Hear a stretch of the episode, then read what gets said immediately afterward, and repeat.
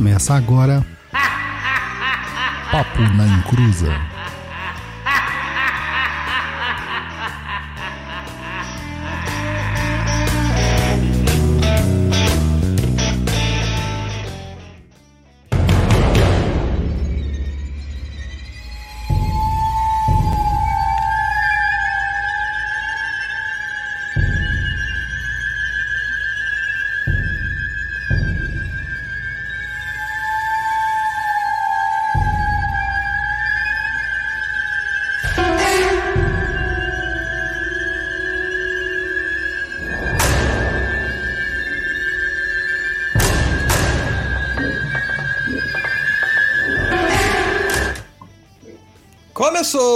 Aqui é Douglas Rainho e ergo Draco maledicite et homines legio diabolica adjuramus te perdium vivo perdium vero perdium santum vade retrum satana.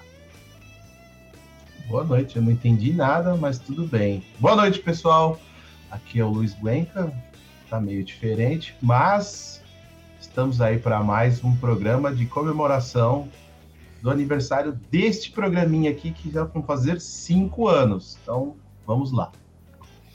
Boa noite, pessoal. Aqui é o Guto Felipe. E depois dessa introdução aí, eu não tô me sentindo muito bem, não.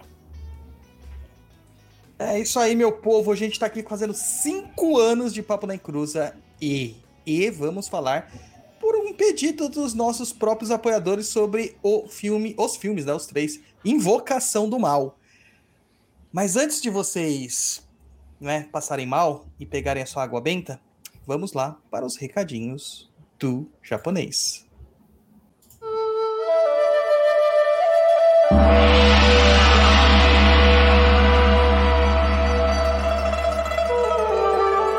Recados do japonês, né? I'm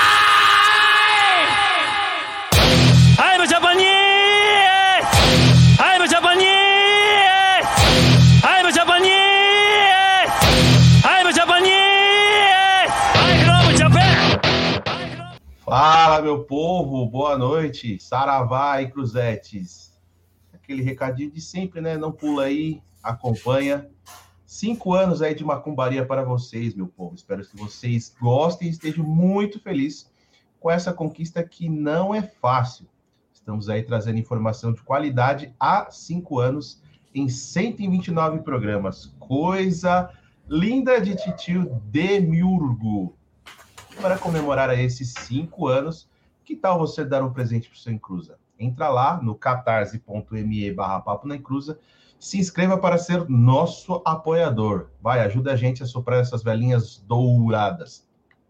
Mas se não der para apoiar a gente aí financeiramente, divulgue nosso trabalho aí, anota as nossas redes sociais e divulga para todo mundo. O Instagram, instagram.com barra papo na encruza, nosso blog lá com muitos textos e vídeos grátis, 0800 www.perdido.co, a nossa plataforma de cursos, que é o www.perdidoead.com, o TikTok da Discórdia Total é arroba papo e o nosso e-mail para você mandar a sua dúvida, sugestão, reclamação é contato arroba. Para onde você pode mandar as suas perguntas para serem lidas durante o Tá Perdido. E ainda tá rolando ainda aquela promoção lá no Perdido EAD aí, promoção de firmeza de Umbanda, de 150 por 100 reais, o workshop de magias e velas de 110 reais por 44 reais, a mediunidade na Umbanda de 100 por 40 reais, e só para deixar reforçado que o Perdido EAD é o caminho para você aprender muito sobre Umbanda. Vai lá, acessa www.perdidoead.com para aprender mais sobre Ogum, Iemanjá, Oxum, Nanã, Xangô e sobre a proteção de ambientes, sobre limpeza de ambientes e ataque e defesa mágica. Então é isso. Programa especial hoje, cinco anos de Papo na Encruza, programa de número 129. E hoje a gente vai falar sobre o filme aí, Invocação do Mal, né? Então, acho que é isso, né? Vamos, vamos começar esse, esse programa aí? Vamos, né? Eu tô até tirando sua cara feia daqui, mano, que você assusta a gente, mano. Pelo amor de Deus. Agora melhorou assim, com a minha, com a minha face, com a do Guto aqui, melhorou bastante, né? Cara, esse foi um tema, assim, muito, muito, muito pedido pelos nossos ouvintes. É, há muito tempo o pessoal pira pra gente falar sobre filmes de terror e a gente falou assim, ah, vamos falar, né? Mas não do jeito que a galera geralmente faz por aí, nas outras, nos outros podcasts. A gente não vai falar sobre o filme, sim. A gente vai falar sobre questões do filme, relações com a espiritualidade, o que é plausível e o que não é plausível. Hoje é aquele dia, Guto, que o pessoal vai dormir tudo com a mãe, cara. Alguns, não- alguns que não tem mãe, que a mãe já desencarnou, não vai querer dormir com ela, né? Mas olha, cara, vai ser o dia que a galera vai fazer xixi na cama pra não ter que se levantar pra ir no banheiro, viu? O povo, o povo vai perceber as coisas que podem ser reais de verdade e vão, vão pirar. Vão pirar. Quando eu assisti o primeiro Invocação do Mal, já vai para dar um preâmbulo aqui.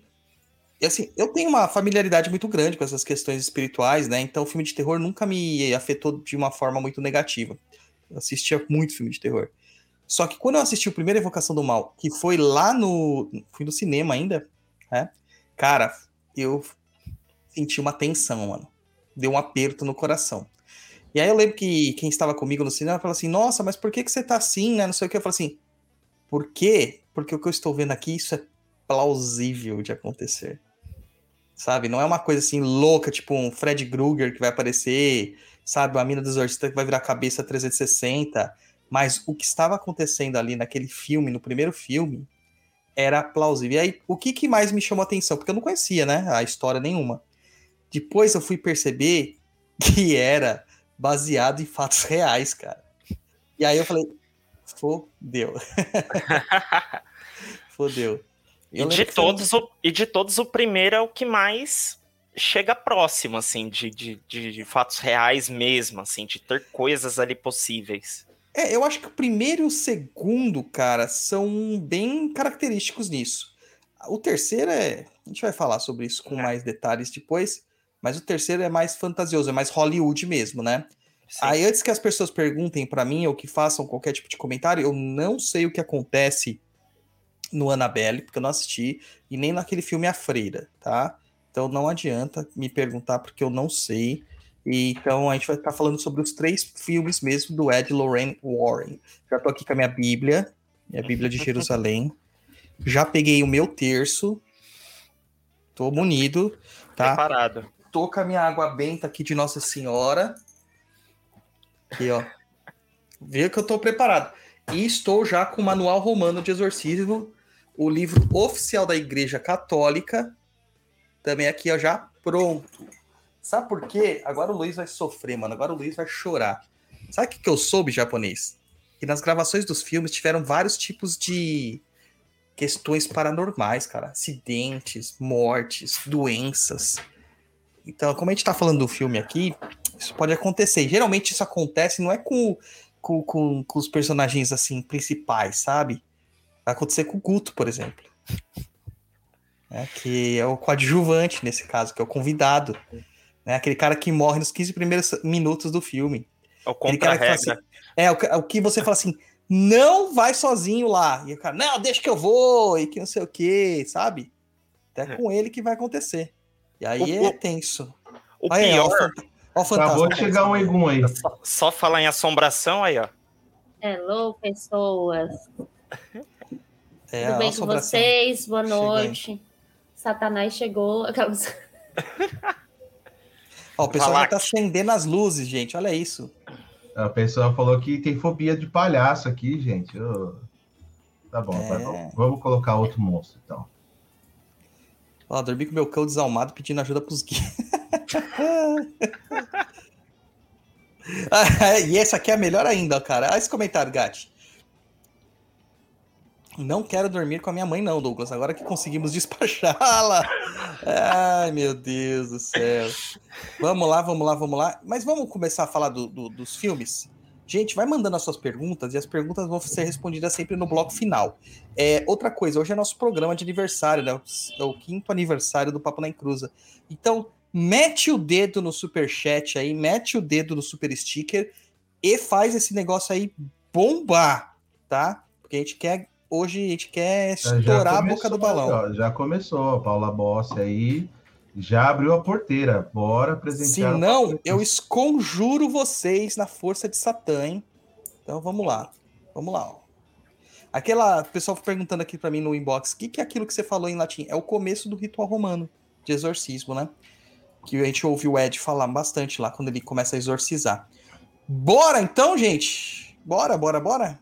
Vamos. Antes eu quero saber assim, ó. Luiz, você só assistiu o primeiro filme há muito tempo atrás e depois nunca mais, né? Nunca mais. Mas por quê? O que aconteceu, japonês? Ficou com medo?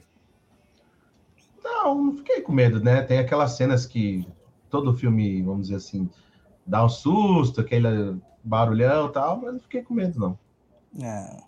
É, Eu falo que o filme de terror o que assusta é o som, é a música. Sim. É. E você viu que eu comecei com uma musiquinha aqui? Ficou legal, né? vi. Legal. Ficou- O que eu tive, filme que eu tive medo, puta, como que era o nome do filme, cara? Agora eu não nem lembro. Mas era um filme que, tipo assim, é, eu lembro que na última cena do filme tirou uma foto do cara assim e tinha um puta de um, sei lá, de um encosto no- um encosto, É. que é, É o Eu filme não- Espíritos. Eu Espíritos. acho que é espíritos. acho que é espírito, que lá foi foda. Eu preciso rever um monte de filme, cara. Eu, eu parei de ver filmes desse. Sabe o que eu Esse tenho filme assistido? é bom, do Espíritos. Não é o que, que tem, que os caras abrem assim a parede e sai um monte de corpo? Aí eu não lembro. Só lembro É. do Egum nas costas. É, Ah, a mas foto é- apareceu. eu preciso ver esses filmes que faz muito tempo que eu não vejo, porque agora eu só assisto o seriado de bombeiro, de policial. A idade chegou, cara. Fudeu. Né? Mas vamos lá. E o Guto, qual foi o primeiro contato que você teve desses filmes aí, Guto? Como que você se sentiu, mano? Ah, esses, e- esse em específico, pra mim, sempre foi tranquilo. Não, não- não tive problemas, assim. Eu gosto da adrenalina do susto. Tanto que eu fico assim, ó, num ambiente tudo escuro, assisto de boa sozinho. Eu gosto do sustinho mesmo. Meu primeiro contato com filme de fantasma foi Ghost, do outro lado da vida, né? Qual Ghost, mano? Ah. Ghost? Ghost não é de, de terror japonês. Olha a onça. Olha a Samia, olha a Samia aí, ó. Oh, muito obrigado. Sami ou Samia? não sei. É a dúvida Pode agora, ser. né? Olha lá, o, o exorcismo de Emily Rose me deu um medo danado. Também é um fato, é um baseado em fato real, né? Esse foi foda. Na verdade, esse filme da Emily Rose, ele não é um filme de terror. Ele é um filme de júri, né? Um filme jurídico. Sim. Porque o padre tá sendo culpado por ter matado a mulher, né? Fala aí, Gati, e você? Qual que foi o seu contato com, com o primeiro The Conjuring? Ah, deixa eu lembrar. Relembra aqui pra mim, que agora eu já até. a gente Primeira Invocação do junto. Mal. Não, você assistiu comigo a primeira vez? Não, Não. primeira vez que você assistiu. O da casa. Ah, tá. Primeira vez? Ah, não. É, o da casa. Não, não sei. Foi legal, foi assustador. Estávamos eu e minhas irmãs juntas na sala, tudo escuro durante o dia, tá? Porque a gente tinha medo. Então eu não assistia à noite. Porque assim, gente, filho de macumbeiro é uma desgraça, né? Ver espírito onde já não existe. Imagina um filme de terror. A gente terminou ontem aí o Invocação no Mal 3. Eu já fechei aqui, apagando as luzes, já vendo a freira na minha cara, assim, que. Ah, Ai, pá. Ô, Ah. pai Dodô, Ah. você falou que, que, que, enfim, esse filme aí teve alguns acontecimentos. Teve um outro filme também que o pessoal falou que teve muitas coisas estranhas durante as gravações, que era a menina que saía da televisão lá, como que era o, O nome? Poltergeist. Não, Poltergeist. não é Poltergeist. Não, chamado. Não, o, Chamado. Chamada, o chamado. isso, Ah, chamado, chamado. chamado. nossa, É, Ó, You o chamado, o chamado foi o filme que eu mais me assustou. De todos. Eu conheço, eu conheço gente que parou de atender o celular nesta época. a Loli tem The pavor Ring. da Samara. É, a Ela Loli dá que- pra uma boa Samara. Tem que raspar o cabelo, Olha. então, porque. Vamos jogar a Samara. Vamos jogar, vamos jogar a, a Ela Loli cortou. num, num poço pra ver o que, que acontece. Então, mas olha, vamos lá, gente. Vamos lá. A primeira coisa que a galera quer saber é a seguinte: filmes de terror influenciam na questão espiritual ou mediunidade? Vocês acham que filme de terror ele acaba influenciando na sua espiritualidade? Chama encosto? O que, que vocês acham? Guto, começa com você, cara. Eu acho que sim. Não, mas Eu me acho- dá um. Me dá um. justificar? Por quê? Justifique sua resposta. Eu acho que por conta da vibração que você emana no, na, ali na adrenalina, o medo que você coloca pra fora assistindo aquilo, talvez te abra a sensibilidade pra pra captar outras coisas ali que estão ao seu redor. E, e- e se você estiver vendo, sei lá, um filme de guerra, não dá no mesmo? Daria, mas eu acho que o, o, o, Egum atraído seria diferente. É. Se você estiver vendo, tipo, filme, sei lá. É, sei lá, um filme com. Não sei, mano. É até difícil falar essas coisas aqui nessa hora. Entendeu? Mas política brasileira. Não seria pior? Tipo, o. o do Bop lá, como que é o nome japonês? Filme do Bop, Bop lá? Tropa de Elite. Tropa de Tropa Elite. de Elite, não seria pior? Tipo, não daria mesmo pânico assim? É, Era pra dar, né? Tomou É, uma então. comoção errada. O pessoal gostou, ficou pilhado, né? E você, Gatibi, o que, que você acha? Que seus pais falavam pra você não assistir os seus filmes de terror? É, na verdade, minha mãe, né? Ela sempre falou que traz energia negativa os filmes. E, bom, mas acho que a maior energia negativa era a nossa mesmo, né? Que... Aqui, ó. Tô afastando. Esconjuro-te, vá de retrum, satana. É isso aí. Então vamos lá. eu vamos- acho que não, gente. No, no fim, tradução, eu acho que não. Até Eu porque acho- se fosse assim, ver o dinheiro na televisão, É, mas dá Cadê? sim, cara. Dá ruim sim. Dá ruim. Dá ruim. Dá ruim por causa da vibração. É isso que o Guto falou, da vibração que a pessoa fica. É o mesmo princípio do carnaval. É o mesmo princípio de que você fala, por exemplo, que é, tem a, a quaresma, né? É, Quarta-feira de cinzas, Paixão de Cristo, é, Dia de Finados, Halloween.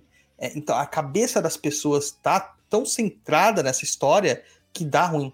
Dá ruim. Então, num cinema, por exemplo, que você vai com todo mundo lá pra assistir pela primeira vez e tá todo mundo naquela vibe, naquela energia, ali dá mais ruim ainda. Então, assim, dá ruim. Então, você tem que ir como? Preparado. Sabendo que Ah, pode dar um, um caso. ruinzinho. Conta tem aí. um caso. É, Os adolescentes, assim, do terreiro do meu pai, uma vez a gente marcou de assistir filmes de terror. E uma das meninas estava começando a desenvolver, né, incorporar, enfim, ela, ela não aguentou, ela passou muito mal, muito, muito mal, muito mal. Começou, ela deu um apagão, assim, né? A gente estava comendo, enfim, não seria pressão. Boatos do pai da casa, meu pai, é, que era espiritual, porque a gente estava no cinema, enfim. Ó, o Matheus Damasio pergunta. A primeira vez que ele falou que tá vendo, ouvindo ao vi- ao vivo, hein? Então assistir podcast do filme de terror também te chama encosto? Depende. Se você estiver na vibração lá, sim. Que, que a gente tá explanando, não, né? Mas se a gente estivesse fazendo um, um audiodrama do, do filme, provavelmente daria mal, cara. Daria mal, né? Mas vamos lá. Vamos falar sobre o Invocação do Mal 1, que é o melhor, tá? Que é o melhor. Eu tive medo desse filme, de fato, por ser algo que eu falo assim, isto é plausível. Mas antes de tudo, meu povo, entendam, né? Tem alguém com o microfone vazando aí. É a Gatti. Eu vou diminuir seu ganho, Gatti, do microfone. É, primeira coisa que eu vou falar pra vocês é o seguinte: os filmes, apesar de serem baseados em fatos reais, eles não são estritamente fiéis à realidade do que aconteceu, tá? É, mesmo dos livros e dos documentários. Existem documentários da época gravados, tem jornalismo já com câmera e tudo mais. É, não é só recurso de foto, de escrita, de texto, nada disso. É, existe, a- é, teve, principalmente o do, a gente tá falando do 2, teve uma ampla divulgação, né, dos casos que aconteceram, que foram retratados no segundo filme. Então, o que acontece é o seguinte, é, quando a gente tem um filme que está escrito assim, baseado em fatos reais, ele pode ser baseado só na premissa do caso real. Ah, é um espírito que aparece numa casa. Só isso aí já dá o baseado. Ele não precisa seguir estritamente o que aconteceu na história. Então, o que acontece nos filmes, tanto no primeiro, no segundo e no terceiro, são baseados na ocorrência real, mas tem muita coisa lá que não aconteceu de fato na vida real. Mas a gente vai seguir a estrutura do filme, considerando que aquilo lá que foi a realidade, tá? Então vocês abram essa licença poética aí. Beleza? Prim- o primeiro filme, ele fala sobre uma casa onde uma família vai morar, os Peron, né? E lá nós temos cinco meninas, não é isso? Cinco cinco filhas. meninas. uma mulher e só o homem, né? O pai lá. E o cara é caminhoneiro, o cara vive na estrada e tal. Então a casa, praticamente o tempo todo, fica habitada por seis mulheres, né? Seis mulheres. É uma casa a distante, uma casa de campo, na beira de um lago, muito clássico de filme de terror, né? Tudo isso, né? E a gente começa a ver o retrato dessa família e começam a acontecer algumas coisas com essa família a partir do momento que duas irmãs elas começam a mexer com uma tábua de Ouija. A questão é, a tábua de Ouija é sim. O que, que você tá aí com o nãozinho? Lógico que é. Começa a Tábua falar. Ouija- Tá- Tábua de Ouija não foi o que a Não, gente já primeira. fez o programa? Com o menino lá da 89? Isso, isso mesmo. Isso mesmo.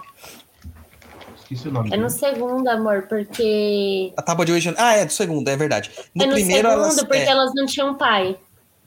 Isso, Ela é queria verdade, que verdade. voltasse. É verdade, verdade, verdade. No primeiro não é tábua de Ouija, então me desculpem. É, eu não lembro por que, que é. Mas na verdade as meninas vão lá e elas É começam. porque- Uma bruxa se suicidou. Não, Bárbara, Eu você tá lendo as queimando in- pauta. Você tá queimando pauta, a gente tá falando Ah. do filme ainda. Calma. Calma, Mas eu, eu não Volta- lembro do porquê. volta pra Tô Campinas. tentando me lembrar. Volta pra Campinas. Calma, Gati. Ó, tá muito emocionada. É, vamos lá. Então tem lá as meninas, elas começam a, a ter manifestações meio complicadas, né? É, com perturbações, principalmente à noite, né? A mãe começa a ter algumas manifestações, etc e tal. E, cara, isso é muito tenso. Só que o filme, ele não começa aí. Ele não começa aí, né? O filme começa com a boneca Annabelle. Que, cara, tem uma porrada de gente que tem um puta cagaço. E nos próprios filmes, o próprio Ed, né, o Ed Warren, ele, o, o personagem no caso, ele cita toda vez que ele tem que convencer alguém, ah, você vai conhecer a Annabelle e você vai entender. Então a Annabelle, ela meio que tipo a estrutura de comprovação ali da, da- das coisas, né? Então, cara, porra, é muito louco isso aí, né, mano? Cara, é uma boneca, né? O- Quando você viu a Annabelle em japonês, você que viu o primeiro filme, você sentiu o medo da repulsa daquela boneca? Ah, cara, eu acho que é mais assim. Mais o- a energia que é criada. Porque a boneca não é tão feia assim, né? Então, mas, Mas você sabe que a a- boneca original não é assim? Não. É uma boneca muito besta, cara. Tem uma imagem dela Ela no é museu. fofa. Não, aí você uma já tá boneca fofa. sendo. A de Annabelle original? Aí você tá muito. Muito. Sei lá. Não, não dá. Eu, eu tô tentando achar a imagem aqui, mas tá difícil, mano. Esse- o Google mudou o negócio aqui de imagem, tá uma bosta. Aqui, gente. Achei. Quer que eu te mande? Não, vou compartilhar aqui. Então, que que- e você, Gatti, o que, que você achou da boneca? Da boneca do filme. Aí a boneca, ó. Não achei. Essa é a ela. Annabelle. Cara, é uma boneca Essa é a original. Ela é né, cara? É simpática. Essa daqui é a do- da verdade, né? Agora a do filme, mano, a do filme é maquiavélica, cara. A do filme meteram uma boneca lá zoadíssima, né? Com uma carinha pra É Porque causar senão mesmo. as pessoas não iam levar a sério. Eu teria medo dessas bonecas, mas como eu sou da época que tinha a boneca da Xuxa, né? E a boneca, o boneco do, do, do fofão, isso nunca aconteceu comigo, gente. A gente tinha a boneca da Xuxa em casa. O pessoal falava que a boneca andava. Que a, olha, a comparação das duas. Tem nada a ver, né? Nada a ver. Mas assim, ó. é, O que, que a gente tem que notar aqui? O que, que é o relato? As meninas lá chamando o casal, Ed e Lorraine Warren, né, para falar sobre essa questão do de que a boneca estava se manifestando e que é- havia um espírito que tinha sido que tinha pedido permissão para viver lá e que a pessoa por dó eu vou repetir, por pena permitiu que o espírito habitasse aquela boneca. Cara, Mano, a gente pega vários casos desses no terreiro. Vários casos desses no terreiro. Vários. É, é ser assim, muito, muito inocente, para não dizer imbecil, fazer um negócio desse. Né? Cara, a boneca é um receptáculo. A gente não sabe o que tinha aqui dentro daquela boneca. Então, a gente pode criar uma boneca, que a gente chama uma voodoo doll, né? Que o pessoal fala, boneca voodoo, que não é do voodoo. A gente pode criar uma, um fetiche, né? Uma múmia, esse é o termo técnico correto, múmia. E dentro disso aí, colocar um espírito para habitar. E esse espírito pode ser um espírito humano ou não humano. Que nos filmes eles traduzem tudo para demônio. Mas não necessariamente precisa ser um demônio tá? Pode ser um espírito é, encantado, pode ser um elemental, etc e tal. Nós fazemos isso na Umbanda, tá? Nós fazemos isso com, na Umbanda. A gente, por exemplo, a gente cria um elemental na tronqueira. E esse elemental tá habitando aonde? A estrutura da tronqueira. Há algum item que tá lá na firmeza daquela tronqueira que é o corpo daquele elemental. E, cara, esse elemental é feio. O Guto posta a foto lá do carinha do Sobrenatural atrás, né, do cara, né, do Insidious, mas é tipo aquilo, o elemental. Entendeu? E, e, isso a gente faz na Umbanda, mas com propósito, ele tem uma coerência, ele está controlado por outras entidades, Exus e Pombagiras. Nesse caso, as menininhas simplesmente deixaram o espírito entrar lá, que foi considerado um espírito não humano, segundo as palavras do próprio Ed Warren, ele fala muito manipulativo, nunca teve vida humana, né? E, e que era um demônio. E ele pede permissão para possuir, ou seja, para passar o plano material, ele precisa da permissão das pessoas. Então se parte por um convencimento. O que, que isso nos leva a entender? Vocês têm alguma conjectura sobre isso? Meu povo. Isso, isso daí me lembra o vampiro, né? Ele precisa de permissão para entrar na sua casa. Exato. Assim, assim, como qualquer, acho que espírito. Exato, exato, exato. Qualquer tipo de entidade, ela só vai entrar se ela for convidada. Ah, mas eu sou obsedado. Em nenhum momento você deu essa permissão.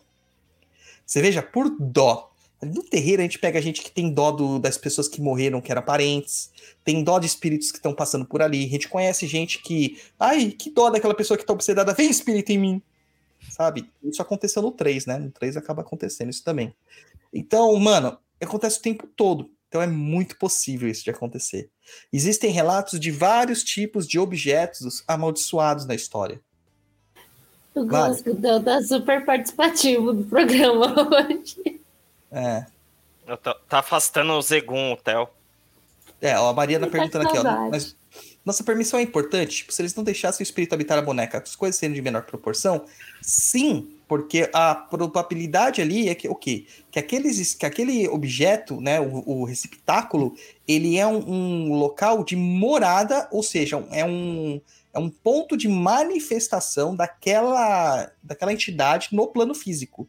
Porque, segundo o padre José Forteia, que escreveu Suma da Emônica, e ele é um estudante de demonologia, né, um grande pesquisador de demonologia, lá se diz que os demônios, propriamente ditos, eles são inteligências que não possuem alma corpórea.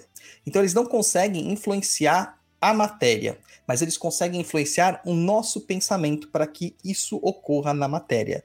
Então, a partir do momento que ele tem um veículo material para a manifestação, no caso, um vessel, né, um receptáculo, ele consegue, por meio da doação ectoplasmática, ou seja, doação de energia das pessoas, manifestar é, efeitos físicos.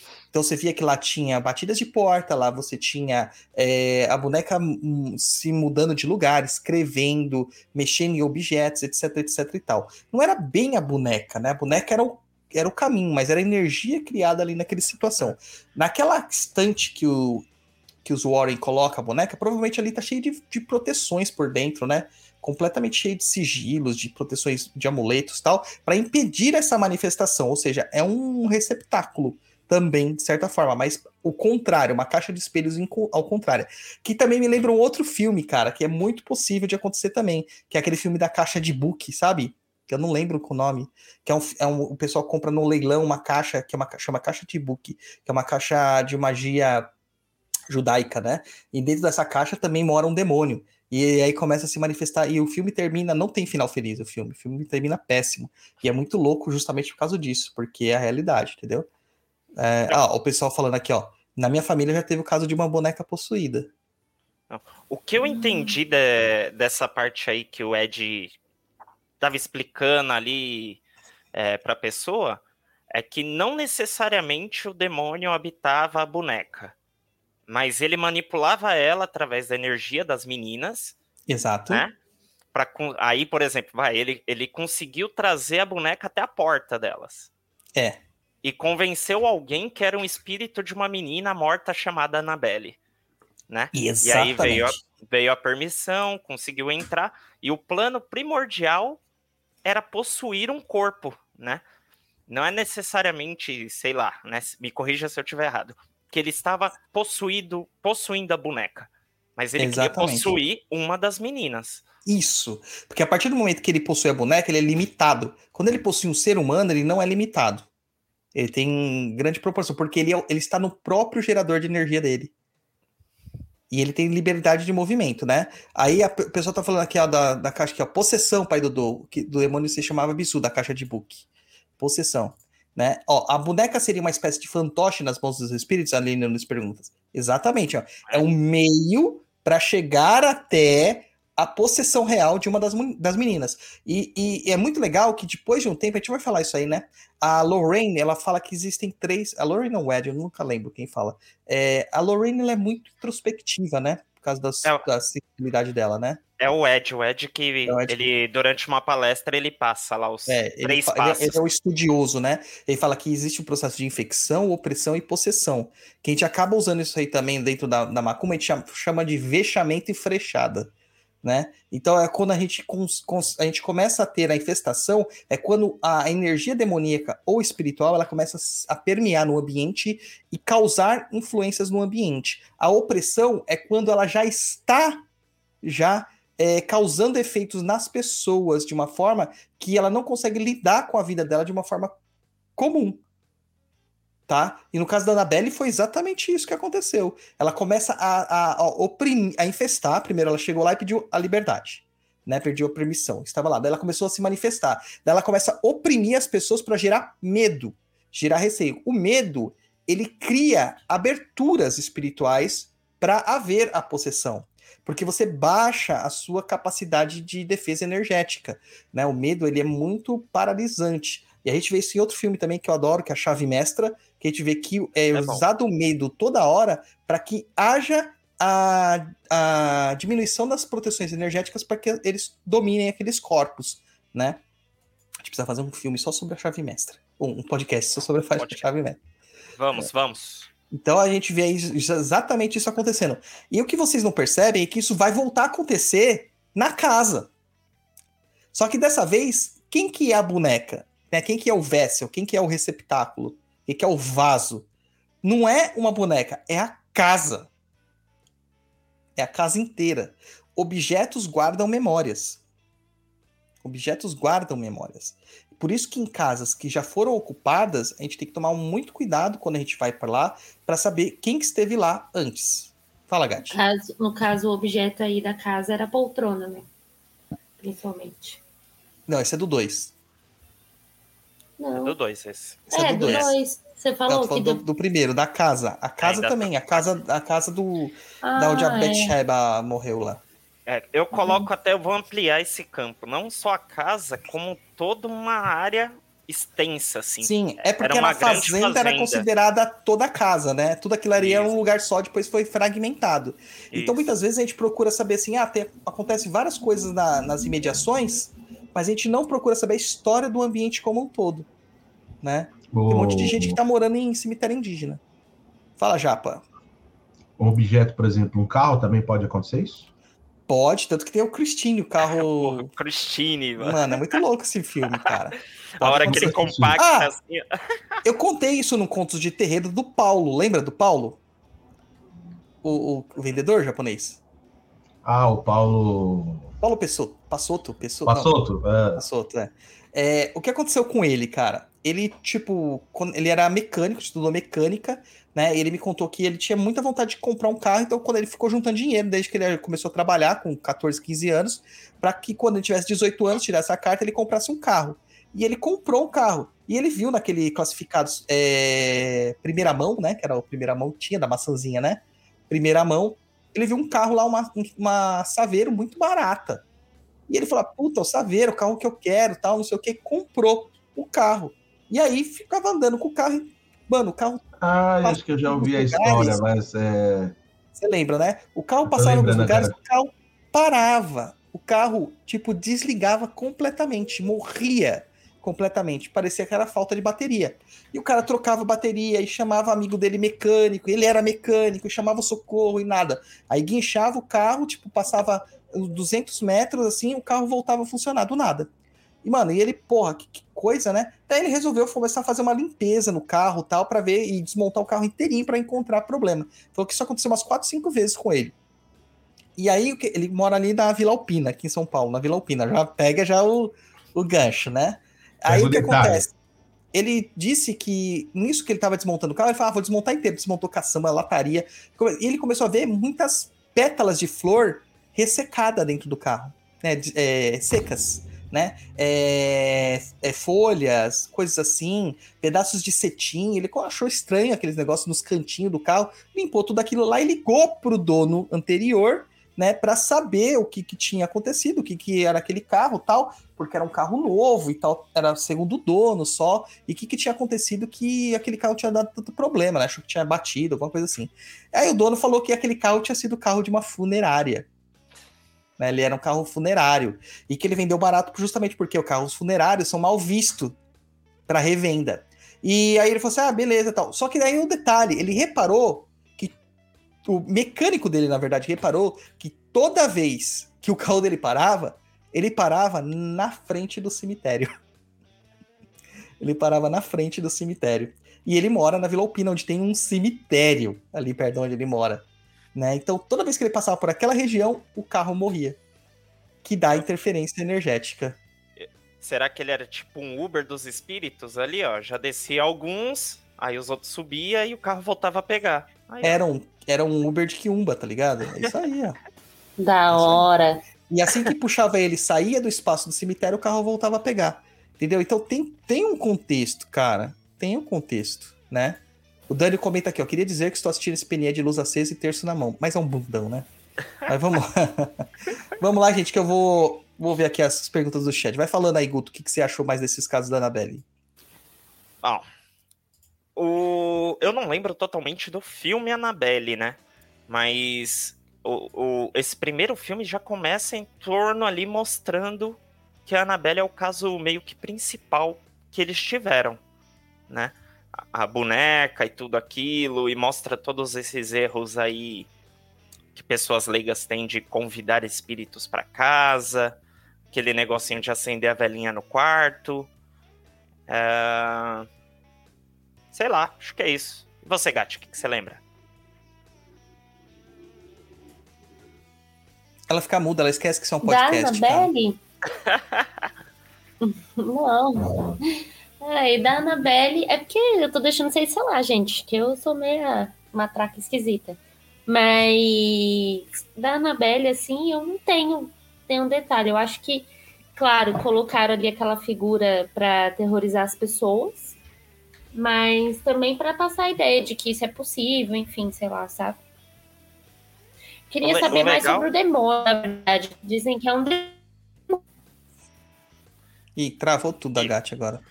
Então, mas ele- eles não Travou. chegam a falar, né, que demônio que é que habita a Annabelle. Que habita, né, entre aspas. Então, eu não Então. sei se no filme da Annabelle fala. Eu não me recordo. Faz muito É, eu não que sei. Eu não sei também, porque eu não vi o Annabelle, então preciso ver. É, No primeiro eu- Annabelle eu não vi, o segundo eu fui pro cinema ver porque falaram que não precisava do primeiro, mas me tiraram do cinema e eu acabei não conseguindo ver. E- O legal, o legal da Annabelle é que ela escreve, né, aquele Miss Me. Miss Me, É, É. é, sentiu falta de mim. tá sentindo falta? É, mas é tenso, cara. É tenso, tá? Vamos lá, então, ó. Vamos colocar aqui, ó. O Og pergunta, lê aí, japonês, as coisas que tá na tela, por favor. Sei que você tá espiritualmente, mas você pode Silva. falar. Douglas, conta o caso que você viu um Egum transmutado de menina do exorcista no banheiro. Cara, eu já contei isso aqui, acho que em vários papos já, mano. É... Isso aí também é uma questão do medo, né? Que a gente tava falando. Não sei quem me comentou aqui agora há pouco, eu perdi a mensagem. Que do It, né? Que no It também fala sobre essa questão do medo. Né? Que o medo é importante, né? O medo é alimento desses espíritos. É, o que aconteceu? Eu fazia evangelho com a minha tia. E assim, o evangelho dura uma hora, uma hora e meia, coisa rápida, né? E, e assim, a gente sentava na mesa, fazia o evangelho e já era. Cara, nesse dia eu comecei a ficar com uma vontade de ir no banheiro toda hora, mano. Uma, uma mijação danada. E eu falei assim, mano, vou no banheiro, vou no banheiro. E eu levantava pra ir no banheiro. Quando eu fui no banheiro da minha tia, casa da minha tia lá, japonês. É... Aquele banheiro do fundo, sabe, perto da escada? Quer, sei. ah. Então, daí quando eu fui lá, tal, que eu abri a porta, tipo, você abre a porta direto pro espelho, mas o vaso é pra esquerda, né? Assim, de frente. Eu vi a mina do exorcista sentada em cima do. do. do, do, do vaso, cara. E eu travei assim e falei assim: olha, seguinte, cara, na hora eu pensei, é um espírito tentando me amedrontar, porque, tipo, isso é. Você não mijou nela, caramba. Foi o que eu falei. Eu falei assim: olha, é o seguinte, mano, eu tô morrendo de vontade de mijar. Se você não sair daí, eu vou mijar na tua cara. E aí o espírito virou uma fumaça estranha lá e desapareceu. Mas o que que é? Eles tomam formas que nos assustam, porque realmente eu tenho uma repulsa dessa, dessa figura do exorcista, repulsa. Eu não tenho medo do filme, eu tenho repulsa da cara dela. Né, aquelas coisas rasgadas e tal, eu tenho repulsa. E ele se transforma pra gerar o medo, né? Pra E gerar tá tudo medo. bem, a gente tem repulsa com um monte de gente, a gente entende. Mas aquela mina, mano, aquela mina é muito feia, bicho. Muito feia. Aquela cara de abacate zoado, né? Então, cara, é assim. Eu sei corretamente que eles fizeram isso pra atrapalhar o trabalho que a gente tava desenvolvendo ali. E isso acontece constantemente. E, cara, na boa, eu mijava na cara mesmo. Eu ia lá e mijava. Porque eu não tenho medo sabe, dessas coisas, sabe? Não tenho. Posso tomar susto da surpresa, mas não da presença. Entende? Não da presença. Eu tenho muito mais medo de Exu. Incorporado. Isso eu tenho medo. É. Isso eu tenho medo. Quem, quem aqui não tem? Eu. Você é louco. É. Não Depois tenho do medo nenhum. Aliás, eu tiro. Eu não sei se você reparou. Eu tava tão íntima do tranca-rua que eu falava assim: ah, tranca-rua, dando um tapinha assim, sabe? quem, Qual quem é, é, o meu problema, né? Quem é Olha- tranca-ruas perto da, da casa amaldiçoada aí do, do Invocação do Mal, gente? Ó, a Aline Nunes pergunta aqui: o casal perdeu a filha de forma trágica, e aí eles fazem um pacto para, ti- para tê-la de volta, mas não é a menina, e sim o demônio fazendo passar por ela. Isso acontece também, gente, muito, tá? E a filha deles tinha uma mania de escrever bilhetinhos iguais da boneca. Então, o que acontece é o seguinte: quando eu comecei a ter aquele problema de psicografia, que eu fui obsedado, é, tive uma obsessão é, por causa da psicografia, é, eu lembro que o espírito ele começou a desenhar formas demoníacas. Eu sou uma merda para desenho. Mas ele desenhava formas demoníacas. Desenhava bem até, devia ter virado quadro, essas coisas. Ah, e aí, cara, eu percebi que ele se passava, ele tinha um conhecimento fodástico. Fodástico, porque o espírito eu vim descobrir depois era um, era um frade, né? É, era, um fra, era um frade, não, era um monge é, que tinha vivido na região onde seria o Império Otomano hoje. Hoje não, ou quando foi o Império Otomano. Então ele tinha aquela questão, assim, era um espírito muito inteligente. E ele começou a desenhar demônios e demônios para me afetar. para me afetar. Então eles fazem isso, eles se passam por alguma coisa e depois eles começam a mostrar características demoníacas para te afetar mesmo, tá? Então tudo isso aí, é- tudo isso é possível, gente. Estão percebendo onde que tá o buraco? Vocês estão percebendo onde tá o buraco? Tudo isso é possível, tudo isso é possível, tá? Olha só o pessoal falando aqui, ó. Lê aí, Japa. A Alana Campos fala: Minha irmã, assistindo a esse filme, a imagem de Nossa Senhora Aparecida caiu em cima da cômoda e, ao invés de se espatifar no chão, quebrou apenas a cabeça da imagem. Não. Acontece também. O, o que, que aconteceu lá em casa, japonês? Casa da minha mãe. Ah, aconteceu tanta coisa na casa da sua mãe. Você tinha medo lá que o negócio quebrou. Caiu o pote da cozinha? É? Conta aí. Puta, como que eu vou contar aqui? Eu vou usar as garrafinhas de exemplo aqui. Imagina que essa aqui Não é dá pra ver por garrafa. causa do, do efeito. Você vai ter que tirar o efeito. Ai, ai, ai. Não tem como. Como que eu vou mudar agora? Não vai deixar. E aí, você sumiu, japonês. Nossa, exorcizamos o Luiz aqui ao vivo.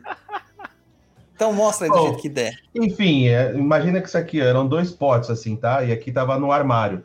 esse aqui era o primeiro e esse aqui era o segundo pote, né? Então, ou seja, esse pote aqui não dava para passar para tipo sair, você tem que tirar esse pote para pegar esse. Pois o pote de trás caiu, quebrou. O pote da frente estava no mesmo lugar. Só que não tinha espaço físico em cima pro pote cair. Não É, tinha, eram não- potes diferentes. Não, não fez isso aqui, ó. Passou por cima e coisou, entendeu? E eram potes diferentes. Ele atravessou o demônio. pote. Não, era um espírito. É um zombeteiro que tem lá em casa, que Sei adora aprontar. É coisa de louco. Eu quase saí Erê. correndo aquele dia. O nome é Ire. Lá não, lá é uns espíritos zombeteiros mesmo, uns, uns zombeteiros que gostam de aprontar, né? Mas é isso aí. Olha, Nossa Senhora! Recebemos mais um- uma onça aqui. A Juma tá A aparecendo Jéssica? aqui no, pro- no programa. A Jéssica, como é que fala? Isandela. É, Jéssica. Acho que é assim Olha, que. Zendela. Olha aqui o Matheus falando assim: o boneco do fofão com crucifixo invertido no peito. E realmente, cara, é- é, na verdade não era crucifixo, era uma adaga que eles falavam, né? Você tirava a cabeça. Mas que tinha, faca. mas tinha, porque era o apoio da cabeça, é onde encaixa a cabeça e trava a cabeça do boneco. Mas não é que é uma faca, é o suporte, a construção do negócio, né? O boneco do fofão era medonho. Mano, vocês eram muito medroso, cara. Muito medroso. E Chuck? O povo Chuck tem é o mesmo caso da Annabelle, cara. É o mesmo caso da Annabelle. O, o espírito de um assassino vai parar, né, o sangue dele cai na composição de massa e tal, e acaba parando lá. Ele cria um link do espírito dele com aquele objeto. Entendeu? A gente tem Ó. que perceber que tem um padrão aí, né? É um padrão. Olha, aí- olha a dica, Guto. Vê se essa dica é boa. Pessoal que vai assistir esse PNE, aproveita e compra o curso de proteção e limpeza de ambientes. Perfeito, Jéssica. Perfeito. Com você, Japa. Brilha aí, vai. A Mariana Ribeiro, mas Douglas, nossa permissão é importante? Tipo, se eles não deixassem o espírito habitar a boneca, as coisas seriam de menor proporção? Sim, o espírito ia procurar outro lugar para se manifestar, ia procurar outras pessoas, né? Eles não iam ficar lá, né? Ele, o espírito ele, ele sempre tem que ter uma coisa, ele tem uma quantidade limitada de energia. Ele não vai desprender a energia que ele tem com uma pessoa que não vai permitir que ele apareça lá. Ele vai procurar sempre quem está mais frágil. E eles estudam a pessoa, tá? Eles estudam a pessoa. Mariana Ribeiro Douglas, e qual o interesse desse tipo de espírito no plano terreno? Esse eu deixo pro Guto e pra Bárbara responder. Qual o interesse, hein, Gafamo, Bom, desse se tipo é um, de espírito no plano terreno? se Pode é falar, um Guto. espírito não humano, eu acho que é causar o caos. É. Quando que é um dar- Se nutrir, se nutrir, talvez, continuar existindo. É, porque, sei lá, né? acho- Sei lá, a gente pode colocar assim que em épocas passadas eles tinham uma adoração, né? Eles tinham. Eles conseguiam uma energia, né, das pessoas. E a, a vontade deles ter um corpo humano é para eles ter uma, uma- ter liberdade de fazer o que eles quiserem, né? Não precisar ficar pedindo energia, pedindo permissão e etc, etc. Eles Agora, se- continuarem vivendo. Isso. Se é um espírito humano, geralmente é por conta dos vícios de vida, né? Sim, geralmente é por vício ou por, por rancores, né? Rancores, situações não, não resolvidas. Agora, o espírito não humano, a ideia que tem da demonologia em cima disso é que são espíritos que vêm para é, profanar a obra do sagrado. Hum, já Entendeu? Então, também. eles vão pegar religiosos. Então vocês podem perceber que essas pessoas que são possuídas geralmente são fanáticas. Ou tem gente fanática em volta. Nunca é o ateu. Teve um lá, teve um caso que eles não acreditavam, lembra? Que eles até falaram assim: a gente recomenda que vocês comecem a frequentar a igreja e Ah, tudo é mais. nesse primeiro filme mesmo. É o caso do então. primeiro filme. Sim. É. Mas daí o cara leva pra ver na Bela e não tem jeito, cara. A pessoa começa a acreditar, né? Na hora. Ah, aí É. entra até aquele filme do Rudu de novo, né? Que você. É. pre- Que, que, que ela tem toda aquele. Advogada. É, sem A spoiler. advogada sem spoiler. choque. Mas a ideia da coisa é eles fazerem a menina acreditar que a magia tá, ela existe, que ela funciona. Com certeza. Porque aí a pessoa crendo naquilo, aquilo funciona. Exato. O André pergunta aqui, ó. O cinema americano só trata as possessões. Pergunta não, comenta, né? Com exorcismo, só tem padre. Por que isso, André? Porque lá é isso que tem, cara. É, só que se você vai para o sul dos Estados Unidos, você vai ver que existe muito mais. Tem muita macumba no sul dos Estados Unidos. Muita macumba na Flórida. Tem muita macumba em, no Mississippi, sabe? No, na... Esqueci ali aquela, aquela região ali no meio, é onde tem o, o DOT, né? Que o pessoal confunde. Olha, eu vou explicar um negócio para vocês aqui, queridos ouvintes. Espero que vocês entendam isso com muito carinho. Não é uma crítica. Mas quando você vai traduzir um livro, por favor, estude a língua e a cultura, tá? Porque nem sempre o que está escrito realmente quer dizer o que está escrito. Pode ser uma adaptação, tá? Eu já falei que existe na Pensilvânia, existe um grupamento lá que se são chamados de Dutch. D-U-T-C-H. Que isso dentro da linguagem moderna inglesa representa o povo da Holanda, dos Países Baixos, os de- que no Brasil não, você sabe que em português, como quem mora na Holanda é o quê, japonês? Vamos ver se os japoneses sabem. É holandês. Não é. É neerlandês. Neerlandês. Neerlandês. Então, assim, você vê como as coisas mudam, né? Ah, o, o termo usado lá, olha, japonês. O que, que é isso aí que temos na tela amarelinho? O Luan mandou um, um super sticker pra gente aí de 20 reais. Muito obrigado. Vamos mandando, gente. É nosso aniversário, a gente merece. Ó, o... nesse lugar, o Dutch, que é a tradução para neerlandês ou holandês, não é de holandês. É de Deutsch, que se perdeu o E, que são os alemães, os germânicos, que seriam correto, que vieram para esta região onde que é a Pensilvânia e lá se radicaram. São os descendentes destes alemães, que trazem com, com eles toda uma cultura protestante calvinista, de certa forma, né? Esse povo, eles são de origem germânica, não são holandeses ou neerlandeses, não tem origem neerlandesa. Mas tem gente que traduziu livros, e mais de um que eu já peguei, que este termo é traduzido de Dutch para holandês. Essa magia, que é o Hexcraft, o que tanto que a gente fala Hexmeister, que é o mestre do Hex, que é o mestre da, da praga, né, o mestre da maldição, não tá em holandês, em neerlandês, tá em alemão.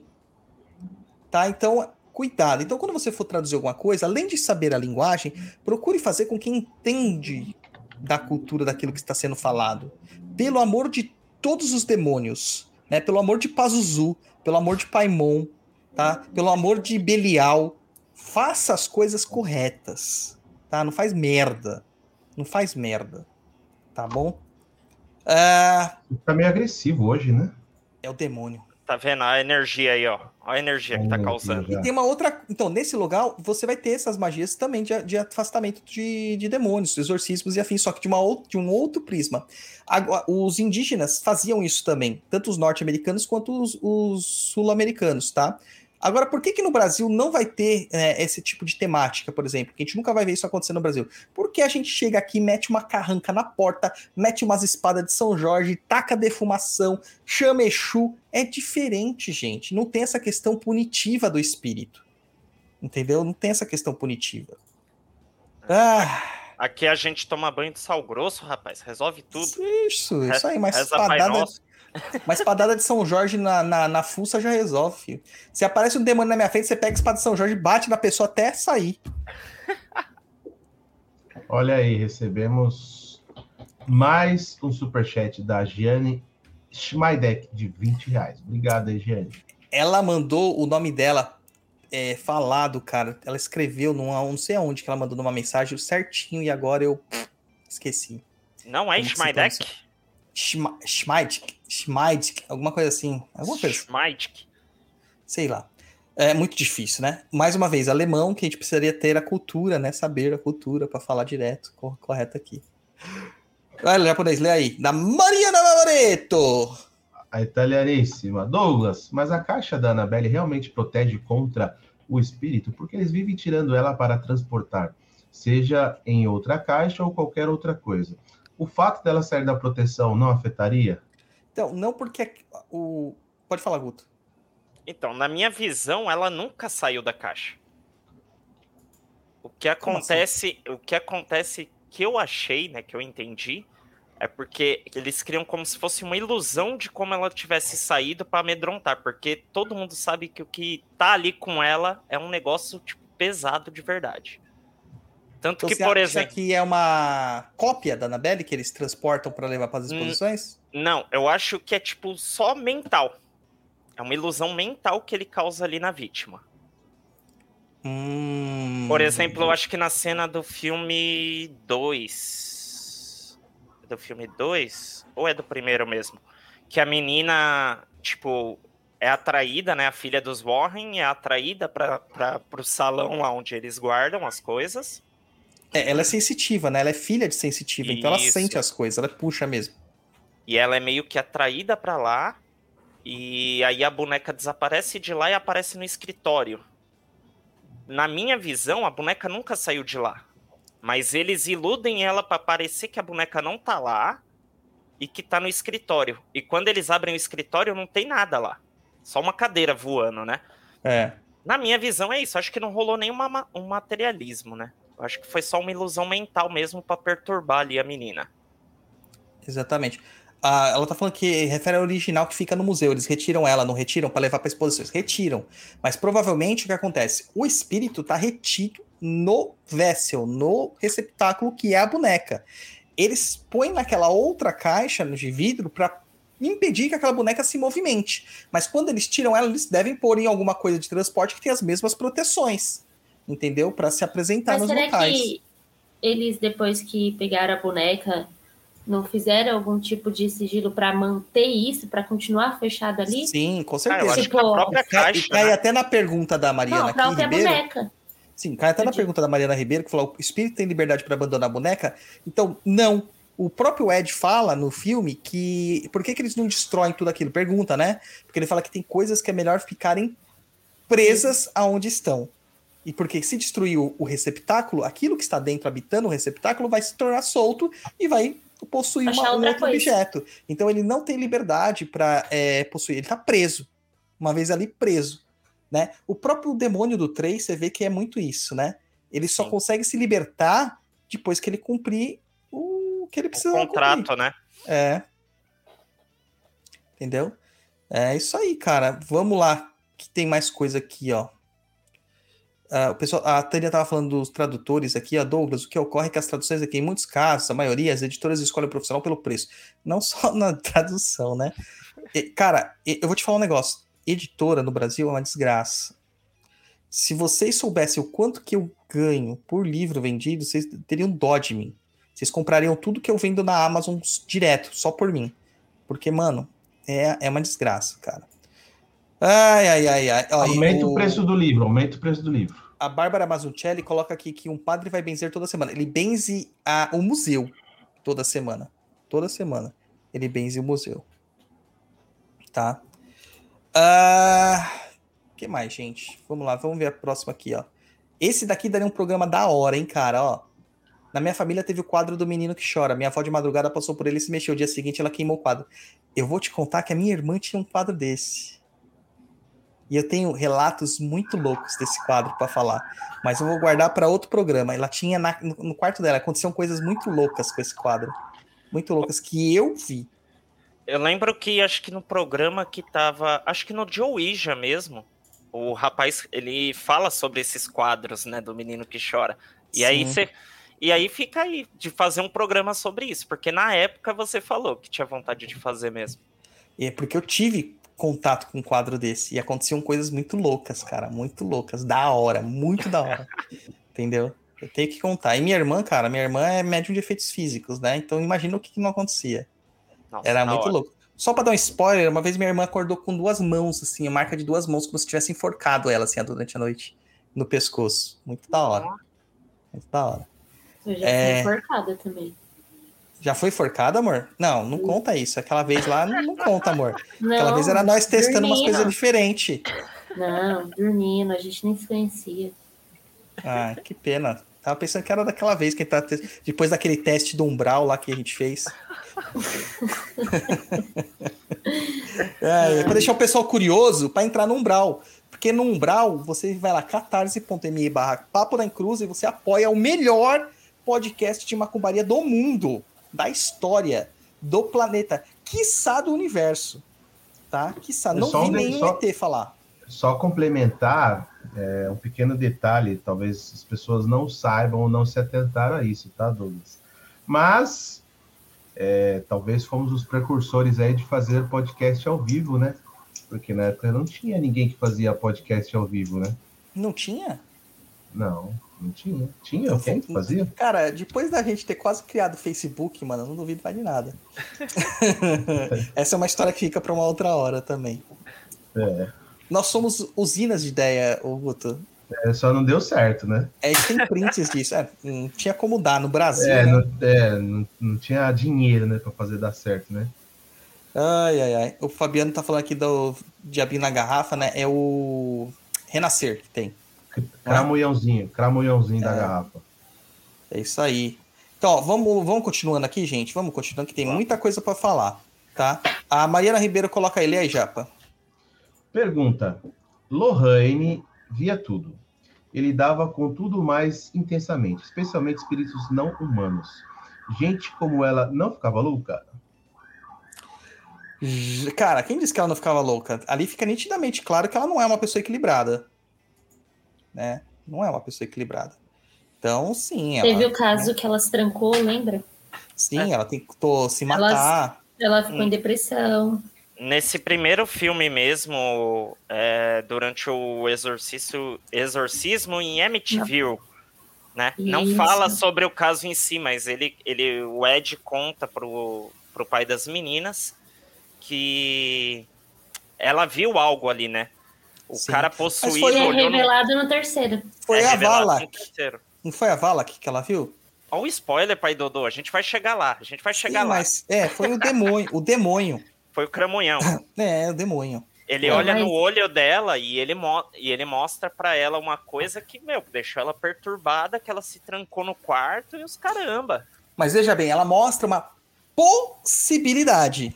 Algo que poderia acontecer, não algo que vai acontecer. Que isso que é a grande questão. Nós somos muito fatalistas. Quando a gente vê alguma coisa, no tarô, cara, o tarô é assim, direto. A galera vê um negócio e acha que é a desgraça que vai acontecer. E justamente você tá vendo pra evitar a desgraça. É, é por isso que eu abro o tarô só no fim do dia. Olha aqui, ó. Mais uma Juma na tela, gente. Mais uma Juma na tela do William Rosa. Muito obrigado. Gostando de ver, pessoal. Cara, será que tem a ver a cor da nota com a cor que tá saindo os stickers aqui, o cor do valor? Porque, curiosamente, é parecido. A- apesar que o de 20 saiu meio alaranjado assim também, né? Não sai amarelo. Não saiu que, cor é amarelo? no- é, que cor que é a nota de 20, não é meio amarela? Ó, Ei, ei, pessoal. Manda Aqui, ó. 100 reais. Manda 100 reais pra gente é, testar. duvido vocês mandarem 100 reais. Duvido. 100 reais. É, Vamos lá, próximo aqui, ó. Bárbara Manzuncelli. Cara, o que tem de gente com nome Ma- italiano? Não é Mazuncelli, não, é Mazzucelli. Na verdade, é Mazzucchelli. Mazzucchelli. Não. É Mazzucchelli, porque CH Tá em italiano é, tem som de Q. Mazzucchelli. É, por que, que eles, a- eles adoram falar os nomes dos demônios famosos? Lúcifer, blasfêmias, etc. Por que, japonês? Você que é um demonólogo da Igreja Católica Romana. Por Ah. que, que eles adoram falar nome de Lucifer e afins? Por Porque quê? são figuras conhecidas, né? São figuras que tem. tá marcado na história, né? É, porque é, o que dá comoção, né? Da Ibope, já- da Ibope. Japonês, você sabia o nome do demônio do exorcista? Não. Tá vendo? Você não sabia, você só chamava de demônio, mas não é o Lucifer. É Pazuzu? Pazuzu. E aí eu, eu tava confundindo com o Paimon, mano. Paimon, na verdade, de riqueza, Pazuzu de pra mim é dinheiro. coisa. Pazuzu. Pazuzu. Pazuzu. É Pazuzu. Eu sei que é Pazuzu. Tô falando que é, É, o Pazuzu. Ele habita lá o, a impressora do poderoso, né? É, exatamente. Exatamente. A gente Ó. falando de ritual de prosperidade, ele é o demônio do não sei Não, o não, quê. eu Eu confundi falei, geral, não. mano. Pô, Tava mal. confundido. Ó, vou te falar um negócio aqui, ó. Vou falar uma coisa muito importante. Que a Mariana Ribeiro coloca aqui, ó. Teve um boom desses casos de demônios. Não só no, Esta- na- no Reino Unido, na, nos Estados Unidos também teve. E lembra que tem um dos filmes, eles falam assim, que os demônios, os espíritos maléficos, eles se aproximam das pessoas nos momentos de maior fragilidade emocional delas. tanto o Reino Unido quanto os Estados Unidos passaram por grandes depressões. A gente vive o sonho americano, o sonho é, britânico, mas é tudo uma mentira. Porque a maior parte da categoria proletária acontece isso. Por que, que isso não aconteceu na aristocracia? Entendeu? E aí a gente tem essas manifestações. Porque quando a gente está afetado, acontece essas coisas, tá? Acontece essas Guardinha passando. É, tanto que o filme 2 ele é passado em Enfield, né? Na, na Inglaterra. Na Inglaterra. Ó, o Fabiano Cruz coloca o Diabo na Garrafa, falando no Brasil, seria uma similaridade com esses casos de espíritos em bonecos. Não, não tem nada a ver uma coisa com a outra, né? Tem nada a ver. Não confunda Alice com Bugalhos, não confunda Santa Sarassali com Kali. Né? Não tem nada a ver, né? Não tem nada a ver. O boneco da garrafa, o Diabo na Garrafa é uma criação de uma entidade mágica para cumprir os seus propósitos mágicos. Você está criando um servidor, é totalmente diferente, não tem nada a ver com isso aí. Tá? Te dá nome de, de, de diabinho, mas não tem nada a ver. A Mariana Favoreto, por falar em tarô, obrigado, Pai Dodô, pela live de leitura. Eu tenho um teste para fazer amanhã. Ninguém sabe o que a gente fez, hein, Guto? Mas foi da hora, a gente vai repetir, hein? Só- vamos fazer no susto de novo, pai. Vamos no susto, tem que ser no Igual susto. daquela vez. Tem que ser no Ah, susto. só pra, só pra complementar, a Mariana, ela não tá no umbral, né? Se tivesse no umbral, tem uma mironga aí pra você levar no teste que era perfeita. Você viu que a, a, Nai, a Nai fez hoje, né? Veio a Foi- do. Ela foi lá pra UAB, lá. É, você viu, funcionou perfeitamente. Uma Bom. cumba que funciona, gente. Hashtag. Hashtag. Ô, Gatibi, você já teve algum item amaldiçoado na tua vida? Não. Nunca teve nenhum tipo de objeto que teu pai gostava de juntar lá nos altar dele? Amaldiçoado, não. É, que você que tinha umas manifestação muito louca, alguma coisa assim? Não. Na minha casa era a casa de Deus. É, casa de Deus, tinha o nome de Deus na porta. Só ti- é nome de Deus, tinha anjos. E aqui você entra, tem o capeta na porta te esperando, fazendo. O meu gato é do capeta, porque tem olhos amarelos. Ei, ele é Entendeu? tão lindo. Então, ó, é o seguinte, gente. Essa questão do boneco tá fechada pra gente? Podemos passar pra próxima? Sim, senhor. Beleza. Sim. Então vamos lá. A casa amaldiçoada, que é o caso da casa onde aquela, a família Peron vai viver, né? Lá tem as cinco meninas, a mulher, o pai, o pai caminhoneiro, fica ausente, eles gastam todo o dinheiro naquela casa e tal.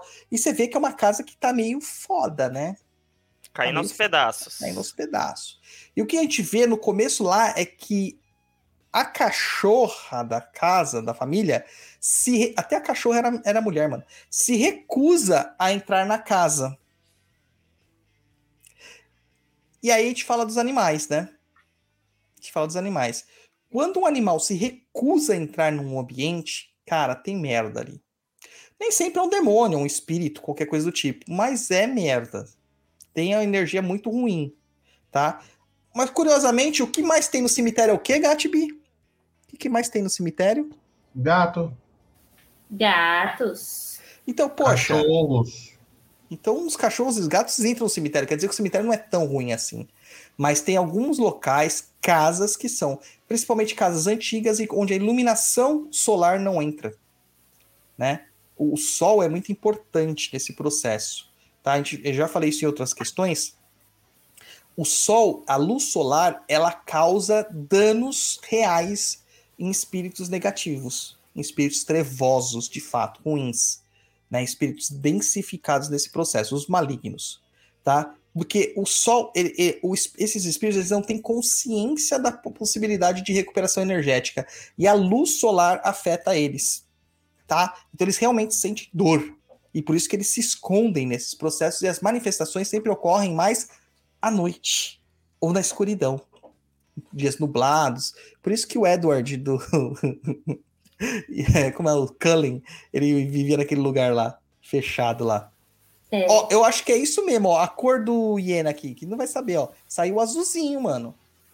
Quanto, quanto é 200 ienes? Ah, não faço ideia, mas é, ele deve ter pegado pela, pelo numeral, né? 200 ienes em reais dá 8 reais. Não temos moeda de 8 reais, então não, não adiantou. É, não deu. Tem que Mas ser com 100 azul. real. Tem que ser 100 real. É, E o cachorro ele se recusa a entrar nessa casa, fica latindo desesperadamente à noite e tal. E o que, que acontece de manhã? Tá Cachorro morto. morto. Tá? Mas o que, que vocês acham que matou o cachorro? Vocês acham que foi o espírito que matou, matou o cachorro? Eu acho que não. Ah, Apesar acho. que no filme não mostra, né? Exatamente ali. Não sei se nos livros mostra. ah, Eu acho que foi tipo uma parada cardíaca ali, ó. Cara, o que mata animal, se fosse um gato não morreria, mas como era cachorro, é carrego. Carrego morre. Esses dias a gente teve uma cachorra que morreu porque foi ela ou outra pessoa que ia morrer. A gente preferiu que a cachorra morresse. Né? Na macumba. Entendeu? Não, não sacrifiquei cachorros, gente. Não sacrifiquei. Calma, eu vou explicar. Eu acendi uma vela pra Nanã. É, e o cachorro ele puxa isso. E aí, assim, foi intuição. Falou, hum, Douglas bateu aqui, precisa acender uma vela pra Nanã. Aí ele falou, acende. Falei, mas e se matar a pessoa? Né? Que eu queria que a pessoa se recuperasse. Aí joguei lá, pode fazer. Vai morrer? Não. Aí eu acendi. E a cachorra morreu. Mas é uma cachorra mais velha, debilitada, mas eles houve um processo de troca equivalente aí. Né? Troca equivalente. Entendeu? Então, o animal, provavelmente nesse caso aí do filme, ele também pegou todo o carrego da família e morreu. E morreu. Tá? Uma coisa que eu queria que vocês prestar atenção, tanto no primeiro filme quanto no segundo filme, é a quantidade de mulheres É tá? Em idade, em puberdade. Essa é a questão, a puberdade. E aí a gente vai fazer um link com outro filme, que é o Poltergeist. Que era o filme da Caroline. Oh, Caroline. Que é o filme da, da, da TV chiando, né? O que, que acontece nesse caso? Né? Qual que é a questão ali? É, existem estudos que falam que o poltergeist, que é um termo em em alemão, ele não é uma manifestação espiritual, mas uma manifestação energética causada por questões psíquicas é, por mulheres na fase do despertar hormonal. Então, quando a mulher começa a manifestar seios, quando a mulher começa a ter menstruação, que dê aquele puff hormonal na mulher, porque, mano, ela é uma criança e do dia pra noite ela vira uma mulher. É bem assim, ó, uma bomba de estrogênio e progesterona no corpo da, da pessoa, né? E acontecem essas manifestações energéticas, tá? Geralmente que são associadas a espíritos. E pode perceber que tanto no primeiro filme quanto no segundo filme, nós temos isso acontecendo. Nós temos isso acontecendo. Não acontece com criancinha. Acontece com pré-adolescente, pessoas da fase púbere. Fala, Bárbara. Apesar que no último a gente vê com um menino, né? Então, mas não, lá é diferente, porque lá é uma- um feitiço. É. Sim, verdade. Não é Tá. um ato orgânico. O Joel coloca aqui, ó, a menina do exorcista é a mesma coisa, a mesma coisa, a Reagan lá é a mesma coisa. Tá, só que no, no original é um menino. Isso pode ocorrer com meninos? Pode, porque o menino também tem o despertar hormonal, mas é muito mais comum acontecer com mulheres, porque a bomba é, é, hormonal que a mulher passa é muito maior do que a que o homem passa. Lembra que na macumba a gente fala que mulher ela incorpora o que ela quiser, a hora que ela quiser, sem danos energéticos para ela, porque ela tem uma, car- uma carga energética maior de doação? Eis a questão. Tá a prova aí, ó. Mais uma vez provando, Hollywood comprovando. E a gente até tem que fazer assim, ó, quando a gente. Né, Só crucifixo aqui que veio de Fátima, isso aqui. Então, Esse aqui veio de uma, do Macumbox. que é bom pra caramba também. Aqui, ó, filho de Fátima esse. Então vamos lá, com cuidado, gente, porque vocês têm que reparar que se- certas coisas. Vai que acontece na casa de vocês. As meninas que estão aqui com a gente, se elas puxarem na memória delas, elas vão ver que tiveram vários tipos de manifestações estranhas quando começaram a manifestar a puberdade delas. Tá? Principalmente as que são médiums. É. Olha aqui, ó. Olha que a Aline tá comentando aí, japonês. Lê aí. Faz sentido na casa onde eu morava, onde eu morava, minha família passou terror quando minha mãe e minhas tias eram mais novas. objetos voando, eletro, eletrodomésticos queimando, elas viam as mesmas assombrações. Pois é. O pessoal tá falando de medalha de São Bento, a minha medalha de São Bento tá no meu punho aqui, ó. Também. Eu tô todo protegido aqui da força de Beuzebu, né? Então, tô tranquilo. Minha vela até acabou, gente, olha. A vela durou o programa inteiro, ela já tá no toquinho aqui, ó. Uma hora e. Demanda. Demanda. Já pega outra lá pra mim, Gatti, por favor, enquanto eu vou apresentando aqui. Pega uma, uma, uma prata. Tá? Pra cortar a demanda. É pro eixo de prata. Porque eu ainda não consegui chegar nas 12 casas do Zodíaco. É, tô, na, tô na fase ainda do pré-santuário. Pós a explosão, pós o- a Batalha Galáctica. É... Então, assim, isso é uma coisa que eu queria que vocês notassem, a questão das, das, das meninas, tá? Então, provavelmente, algumas manifestações espirituais vai acontecer muito mais com essa, essa, essa característica da adolescência mesmo, tá bom? Com a adolescência. Cara, ô, ô Guto, mas a- e aquela hora, mano? Putz, eu queria que a Gatti estivesse aqui pra falar, mano, sobre isso. É. Tá Ela chegando. volta. É, ela foi muito longe aqui no quarto do lado, né? Mas eu queria que ela falasse sobre isso, cara. Porque é muito importante. Ah, vamos falar da Maiara aqui primeiro. Aqui, então, mulheres na puberdade médios precisam ter uma certa atenção. Com certeza. Com certeza. Chegou a vela. Volta lá, Bárbara, que você tem que falar agora do, do trem aqui.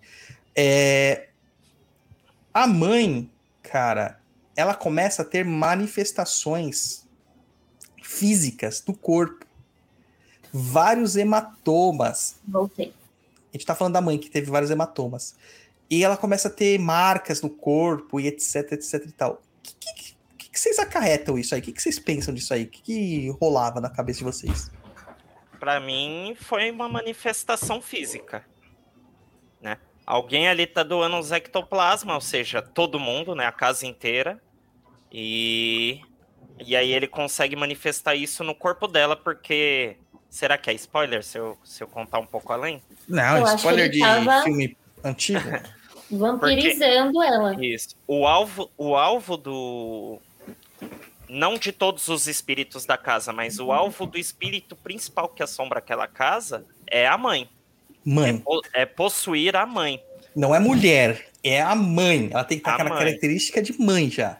Exato. E aí ele faz esses efeitos físicos acontecerem com ela para ir enfraquecendo ela psicologicamente, né, mentalmente. Isso é a infestação ocorrendo já, já ocorrida e aí a opressão começando a acontecer.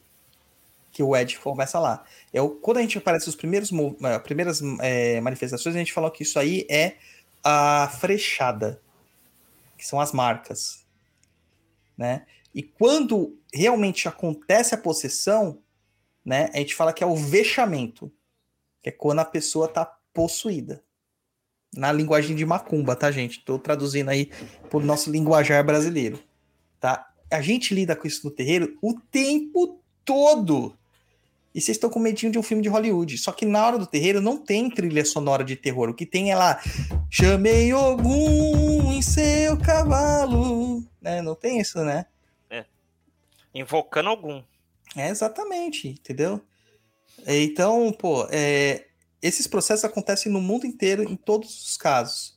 E algumas manifestações que a gente viu lá acontecendo na casa, que você percebe quando tem uma casa realmente com problemas espirituais, tá? Seja por demônios, que é um termo que eles usam, ou por espíritos mesmo, é frio,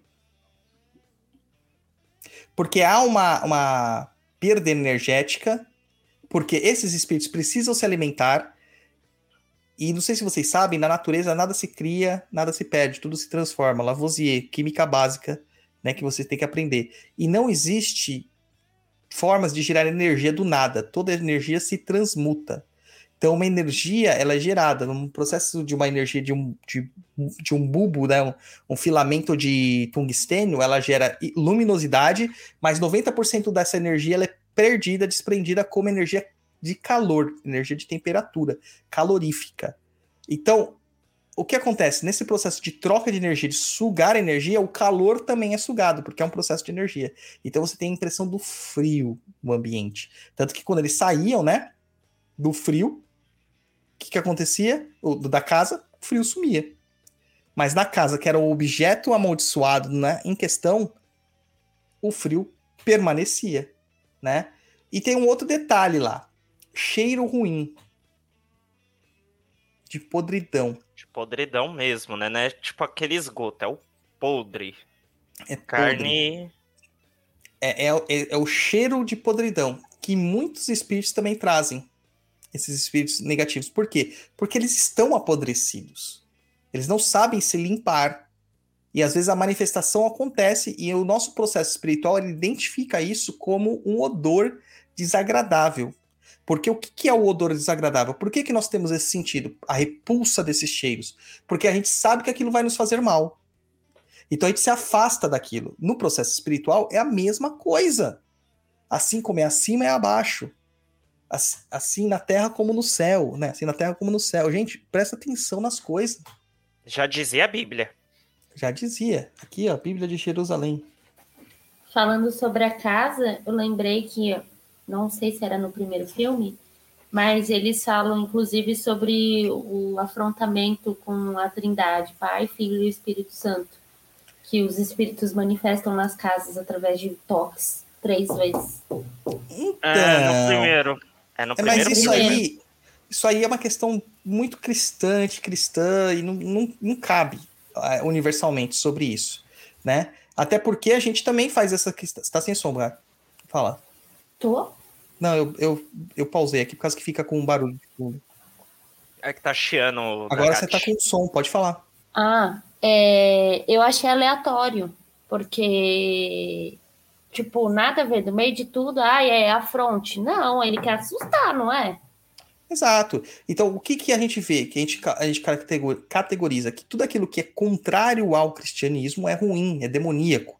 Então, a afronta à trindade, né, afronta aos símbolos sagrados e que não sei o que, seria uma forma desse, de, de afrontar essa santidade. Eles não, se, eles não consideram símbolos sagrados. Tanto que o Ed, ele enche o lugar de crucifixo e tal, né? Mas e se o espírito é judeu, mano? tá ligado? Ou se o espírito é muçulmano? Os crucifixos não faz sentido. Tanto é que naquele filme A Múmia, o 1, quando a múmia vai atacar o carinha lá, o carinha ele pega um monte de só- amuleto e fica. Até que ele chega e mostra o- a estrela de Davi, né? O hexagrama, o selo de Salomão. E o cara fala. Ele para. Ele acha que tinha encontrado um símbolo mágico, que pra gente é realmente é um símbolo de contenção mágica. Só que qual que é, qual, qual que é a fala da múmia? Ah, o símbolo dos escravos, que era o símbolo dos judeus, dos hebreus né, que, que supostamente foram escravizados pelos egípcios.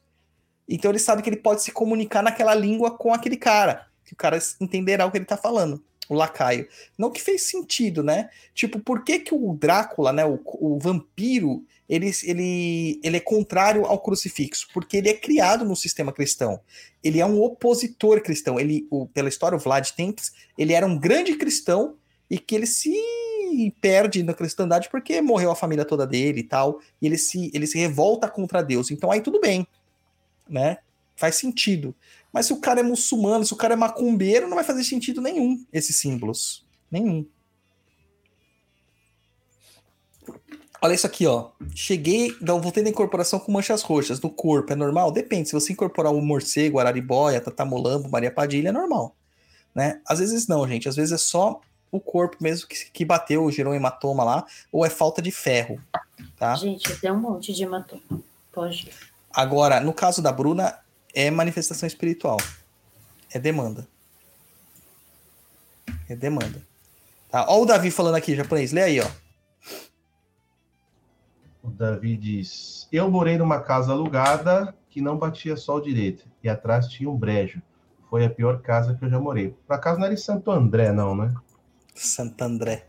Então, mas você tem que ver que tem essas questões da, da casa não bater sol, etc. É importante, o sol é muito importante, tá? Os cheiros ruins e tal. E outra questão que eu vou falar, água, mano. Presença de água. Se você tá numa casa onde que pô, começa a aparecer umidade do nada, embolorar as coisas, aparecem filtrações do nada, você pode ter certeza que ali tem algum tipo de problemas espirituais, tá? Inclusive quando você não vê, Tá? Gente- eu já tive casos de pessoas falarem assim: ah, mas na minha casa não tem nada. A pessoa arrastar o guarda-roupa, arrastar o armário, tirar a cama do lugar e tá tipo uma podridão embaixo que a pessoa não via, em lugares escondidos. E tipo, a, a parede livre, não tinha lo- local para ser infiltração, não passava cano, não tinha queda d'água. Isso são manifestações espirituais. Manifestações espirituais que manifestam na água. Né, com, com há uma condensação das energias espirituais que gera essa umidade, tá? E, e uma outra coisa interessante é a questão do relógio, né, Guto? Você achou interessante, cara? Eu achei bem legal. Né, eu- no começo, quando a primeira vez eu lembro que eu vi, eu falava assim, 3 e 7, daí eu começava a somar 7 com 3 para ver se dava 13, porque sempre tem isso nesses filmes, né? O Sim. quarto 14 ou 8, né? O quarto 14. Nossa. Esse filme é maravilhoso. Você vê que até a trilha, até a trilha é pra dar 13, né? É, No- tudo dá 13 naquele filme. Tudo. É muito bom. Esse, esse é o meu filme favorito de suspense, assim. É o meu O, favorito. o quarto 1408. 14 é porque é o andar, né? É, e nos Estados Unidos, eu fui para os Estados Unidos em algumas cidades lá e percebi que realmente tem, tem ah, nos prédios que eu fui não tinha o andar número 13. Eles pulam. Mas, cara, é o 14. O não deixa 14 de é o 13. É o 13. o certo era fazer o 13, tipo, blindar o 13, o elevador nunca para lá Aí e ir pro fica 14. Né? E, e o quarto 1408, se você somar 14 com 8, dá 13. Né? É isso? É, dá 5. Não. E- Eles fazem uma conta lá que acaba dando 13 também. Agora eu preciso lembrar, eles falam isso no filme, né? Falam. Eles falam isso no filme. Tudo dá 13. Tudo que você soma naquele filme lá, que você Ah. faz as continhas, dá 13. A Né? música que toca, se coloca, tipo, o nome da banda dá 13. Eu acho que assim, é, é, é 1 mais 4 mais 8, se eu não me engano, que eles somam lá. É isso mesmo, é 1 mais 4 mais 8. Que é 1408, né? Eles somam Isso. 1408, tá? 13. É isso. É, é filme do Zagalo, isso aí? É, o Zagalo é um espírito obsessor, mano. Tá vivo até hoje, não tá, o Zagalo? Não, Tá. o Zagalo morreu, pô. Já morreu? Morreu? Não morreu o Zagalo? Não, eu não, Não. Não, tá vivo. Não, não morreu não, tá vivão, 90 anos de idade, ó. 90 anos de idade. Será? Nascido em 9 de agosto de 1931, não tem data de morte dele aqui no, na Wikipedia, então ele tá vivo, acredito na Wikipedia. Deixa eu acreditar. Deixa eu acreditar na Wikipedia. Tá, então é isso aí, cara. Olha só que coisa louca, mano. Olha que coisa louca essas coisas, né? Então tem água, é isso. O relógio lá não era 13, o relógio era porque era a hora da morte do espírito. Na hora que a mulher tinha. E isso acontece. 3 e 7 da manhã. Entendeu? Era acontece, porque é uma descarga é, energética que há naquele local. E essa descarga energética cria essa situação. Moiou a teoria, pai. Moiou. Caramba. É que ele Não achou é que era. É. Não é vermelhinho, ó. Não ficou vermelhinho. Não provou ainda, porque pra provar tem que mandar 100 reais. É. Né? É... que Só mais, cara? Tirar, o- tirar os escorpião do bolso, os peixes do aquário. Assim, pai, porque aí, aí é onde entra, beleza. Foi a hora da morte do espírito. Mas existe uma explicação racional? Então, provavelmente é a hora que. Assim, a hora da morte do espírito é o quê? É quando o corpo morre e o espírito nasce. Sim. certo? Então tem aquele, puf, aquele aquela explosão, né? Que é o des- destacamento do campo espiritual do corpo material. E provavelmente nessa hora é a hora que ela se manifesta. Então ela não se manifestaria antes, ela começaria a se manifestar nessa hora mesmo, com a sua, com o seu ápice de poder, a hora que o espírito amaldiçoado nasce. Entendeu? Hum, Mas eu acho que isso não existe na teoria real. Eu acho que isso aí foi uma coisa do filme. É só pra Tá. dar, ajudar É. a botar uma polêmica, né? Mas pode acontecer, tá? Eu já peguei casos de historietas assim que tem essa questão. Principalmente afetando instrumentos eletrônicos. Olha, Porque o espírito é energia. eu não Hum. sei. Mas que eu já acordei várias vezes, três e pouco da manhã, com gente me chamando, com os bagulho acontecendo, é sempre esse horário. É, essa, essa daí não é aquela 20. teoria do, do horário contrário da morte de Jesus? É, às 3h20 da manhã, não é? Que acontece? Isso mesmo. é isso? É. Mas também isso é bobagem, gente. Isso aí eu vou explicar pra vocês. Nesse momento, nós estamos biologicamente passando por um processo que é um, um, um processo de sono mais leve. E há um micro despertar. No- na- dentro da visão da medicina chinesa, é a hora do fígado. Então é a ascensão do yang do fígado, que nos dá um despertar. Entendeu? Então a gente precisaria equilibrar esse yang para que o yang não se não, não acenda a nossa cabeça e não nos desperte. Tá? É, é esse horário aí. Será que é aquela hora lá que o pessoal do. Da, Não, da é- viagem, da viagem astral fala que você entra nas ondas. Esqueci o nome das ondas. Não, essa aí é o 4 e 20, cara. É a hora da ayahuasca? É o- a hora que o pessoal viaja. ai, ai, ó, e esse negócio que eu falei que afeta principalmente os equipamentos eletrônicos, tá? É importante porque até bússola, que não é eletrônica, mas é, magnética, também afeta. Isso Existe se dá por quê? eletrônica. Não, sim, mas a original não é, é magnética só. Então, isso é por causa do campo energético do espírito ou da manifestação espiritual que dá problema com os, com os objetos. Inclusive, alguns queimam. Por isso que eu acho completamente possível um espírito se manifestar por meio de um equipamento eletrônico. Então, a gente pode vir a receber uma mensagem do celular de um espírito, a gente pode vir a receber um SMS de um espírito, tá? Ou uma ligação. Isso é possível, teoricamente, tá? É... Será que se colocar na M lá, ficar sintonizando? Será que uma hora chega uma mensagem?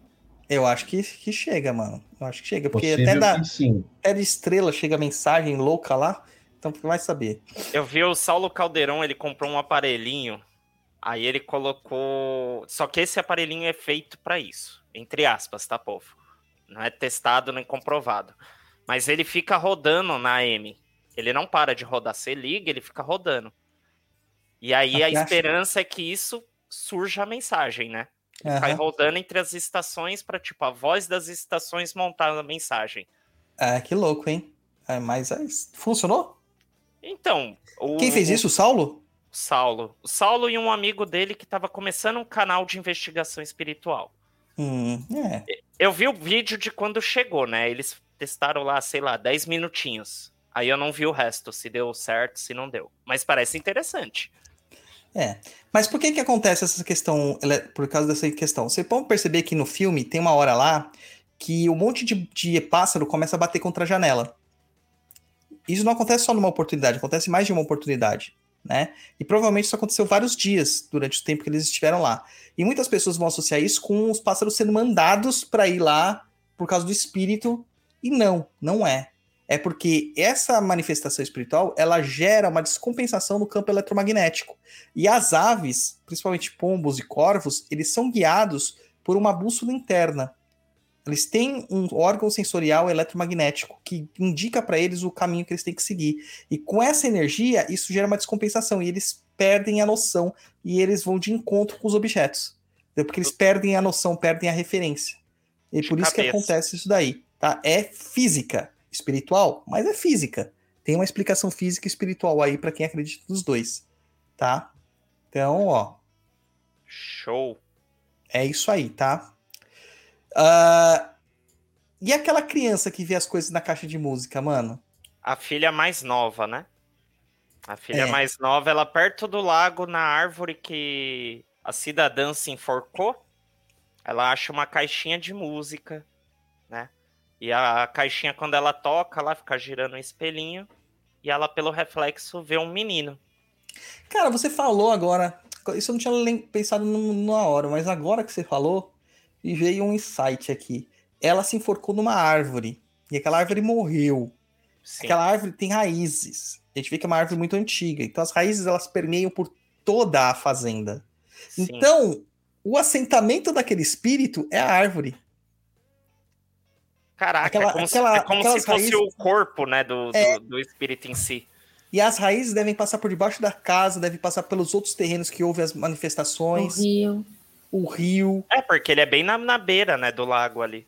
É isso, É, cara. Aí, ó, achamos o. Se destruir a árvore, acaba o É problema só da queimar a árvore. Queima Resolveu. a árvore, enxofre, dandá da costa, pimenta, cachaça, taca lá, fundanga, charuto. Já era, mano. Faz Chama o defumação de morcego. casca de alho. Não, é capaz do morcego ficar lá de ponta cabeça, cara. Ele vai É gostar da mano. moça e falar, vamos. É isso, mano. Vai chamar filha da puta. Então é isso, cara. É isso. tá- Acabamos de pegar o problema. Vamos mandar um e-mail aqui pro. Eu gosto que o morcego é motivacional. Ele olhar e falar assim: ah, larga a mão de ser boba, vai ficar aí assustando os outros. Vamos fazer outras coisas por aí.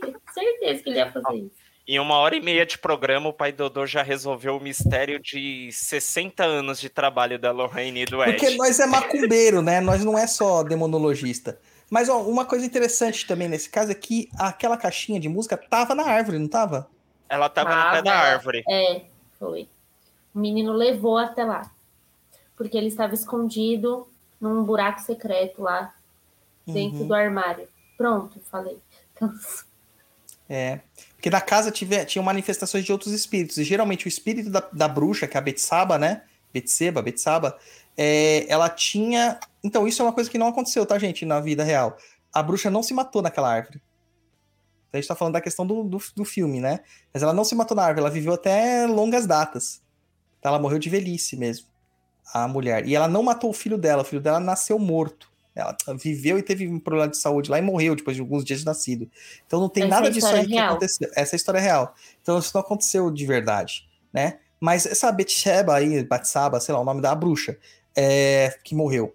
Provavelmente, é, que a gente vê no filme, existe essa questão com, contra a- as mães, né? Então ela possuía as mães para matar a- as crianças. E a gente tinha visto que isso tinha acontecido com aquela outra criança que estava lá e a própria mãe se mata depois, né? Então tem esse, essa, essa e a paridade. vizinha.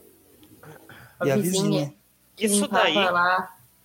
isso daí me faz até associar com o terceiro filme na questão do homicídio e suicídio. É, Tipo, é a vir na cumprimento do contrato. É, você tem que tirar uma alma e depois dar a sua própria alma. Tá, olha, a gente tá com uma hora e meia do programa, a gente só falou do filme 1 ainda, nem terminamos. É seis horas de programa hoje. Então a criança, né, e a caixa de música é muito interessante, né? Porque a gente tem essa questão do objeto amaldiçoado de novo, carregando uma impressão, os espíritos conseguindo manipular esse esse objeto e a manifestação espiritual, muitas vezes o portal de visualização do mundo espiritual para os não ah, sensitivos era no espelho. E a gente vê o espelho ali como um portal de fato. E não só o espelho, água também né? A água também imita um espelho, também é um portal. Tanto que os- as crianças mostraram para a Lorraine lá a bruxa através do espelho, não foi? Exato.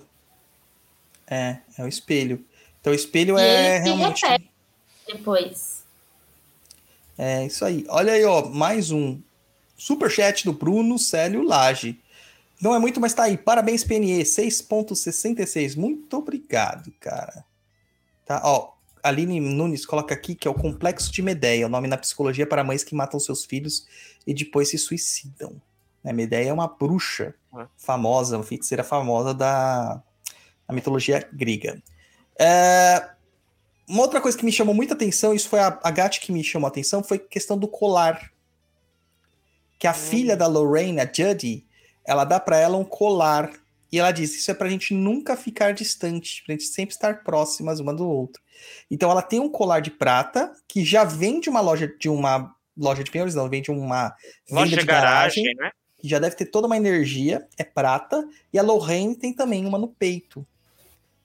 Fala, Mas isso aí é só no segundo. Aí aparece no segundo. Não é? Não, mas ela ganha no primeiro. Ela ganha no Ganha, não é? primeiro. Acho que é no primeiro que ela ganha. Mas eu lembro que o espírito persegue a filha. Não, mas acho que no primeiro também, Gat, tem alguma coisa assim.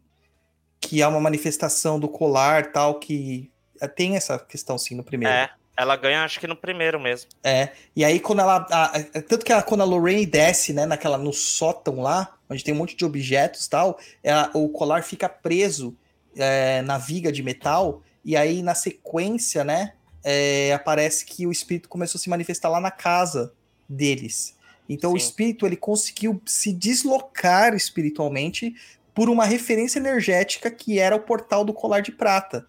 E, e os, e os espelhos, eles são feitos originalmente com uma, uma camada fina de prata por trás de um vidro aplicado, né? Então, o próprio colar, além de criar o link com as energias, tinha foto, né? Para ser referência ainda, é, criou um portal em direção àquela menina. Olha que louco. E Olha aí que essa é a hora, é a hora lá que, que acontece a, a coisa da Annabelle sumir da caixa, né? Isso, E aí que ela começa- tá mas ali. é psicológico, né? Então, Foi na psicológico. o que eu entendi foi psicológico. Ela, ela colocou essa imagem na cabeça da menina, mas a boneca nunca saiu de lá. Até porque a boneca, teoricamente, a Annabelle, ela é um demônio. Um espírito não teria a. A cara do japonês, que horrível, mano. O, o espírito não teria a Tem gente que tá com capacidade. medo, viu? É, tô vendo. É, o espírito não teria a capacidade de comandar este demônio. Não teria essa autonomia Se de mandar no Se demônio. vê em hierarquia, né? Se colocar Sim. em hierarquia, não tem como. Vai de retro japonês, vai de retro. É, então, cara, eu acho que foi realmente uma, uma questão de explorar o, o- o- a fragilidade dela. A fragilidade dela, neste caso. Entendeu? Foi o que eu entendi disso também. E esse link é interessante mesmo.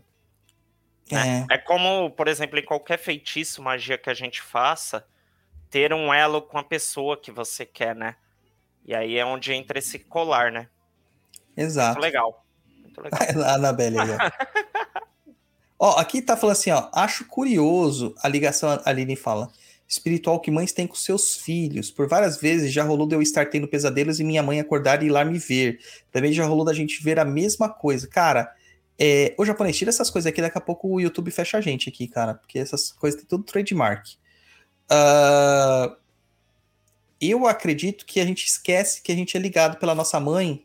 Nossa senhora, mano. Que é isso, mano?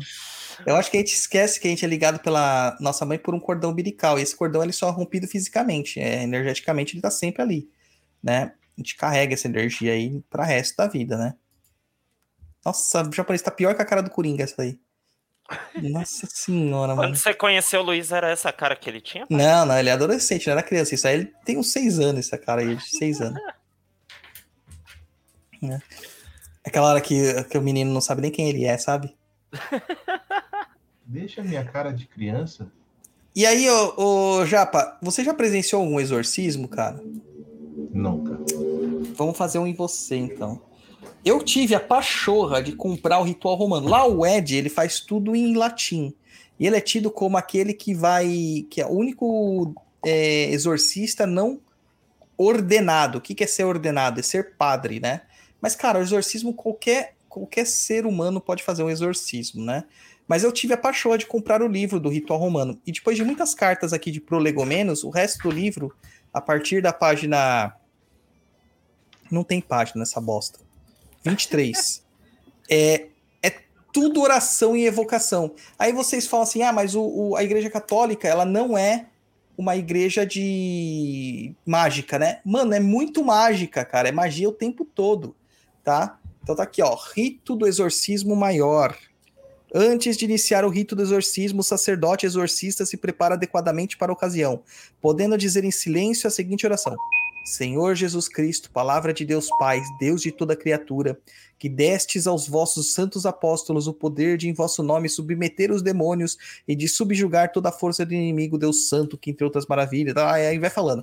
Mano, é muita conjugação. Depois tem ritos iniciais, tem convocação de Deus, é, a ladainha que se faz, convocação de todos os santos. Santa Maria, Mãe de Deus, São Miguel, São Gabriel, São Rafael, todos os anjos de Deus, Santo Elias, São João Batista, São José. Vixe, cara, é santo pra caralho. É... Daí depois, até chegar na hora do exorcismo, tem salmo, leitura de evangelho. Eu acho que você mata o demônio de tédio. Essa, por isso que funciona, entendeu? Não, mas aí eu te pergunto, pai. Já reparou outra coisa que é muito comum acontecer? Que, tipo, a maioria dos casos acaba com a vítima morta? Sim, porque o que acontece? Vamos lá é, falar um pouco de exorcismo. É, o exorcismo hoje em dia ele é visto com muito cuidado. A Igreja Romana, ela, ela, por causa dessas questões, isso aconteceu basicamente depois do caso da Emily Rose, né? Como eu falei, o Emily Rose não é um filme de terror, é um filme de justiça, de tribunal. É, o padre ele está sendo processado pela morte, né, da Emily Rose. Que não era esse nome, era um outro nome da pessoa, né, da real. Isso é um caso É. real, tá, gente? ah, ela passou meses desnutrida, meses subjugada. A gente tem a impressão de que o exorcismo acontece em questão de segundos. Não é. O exorcismo é uma coisa que às vezes duram meses.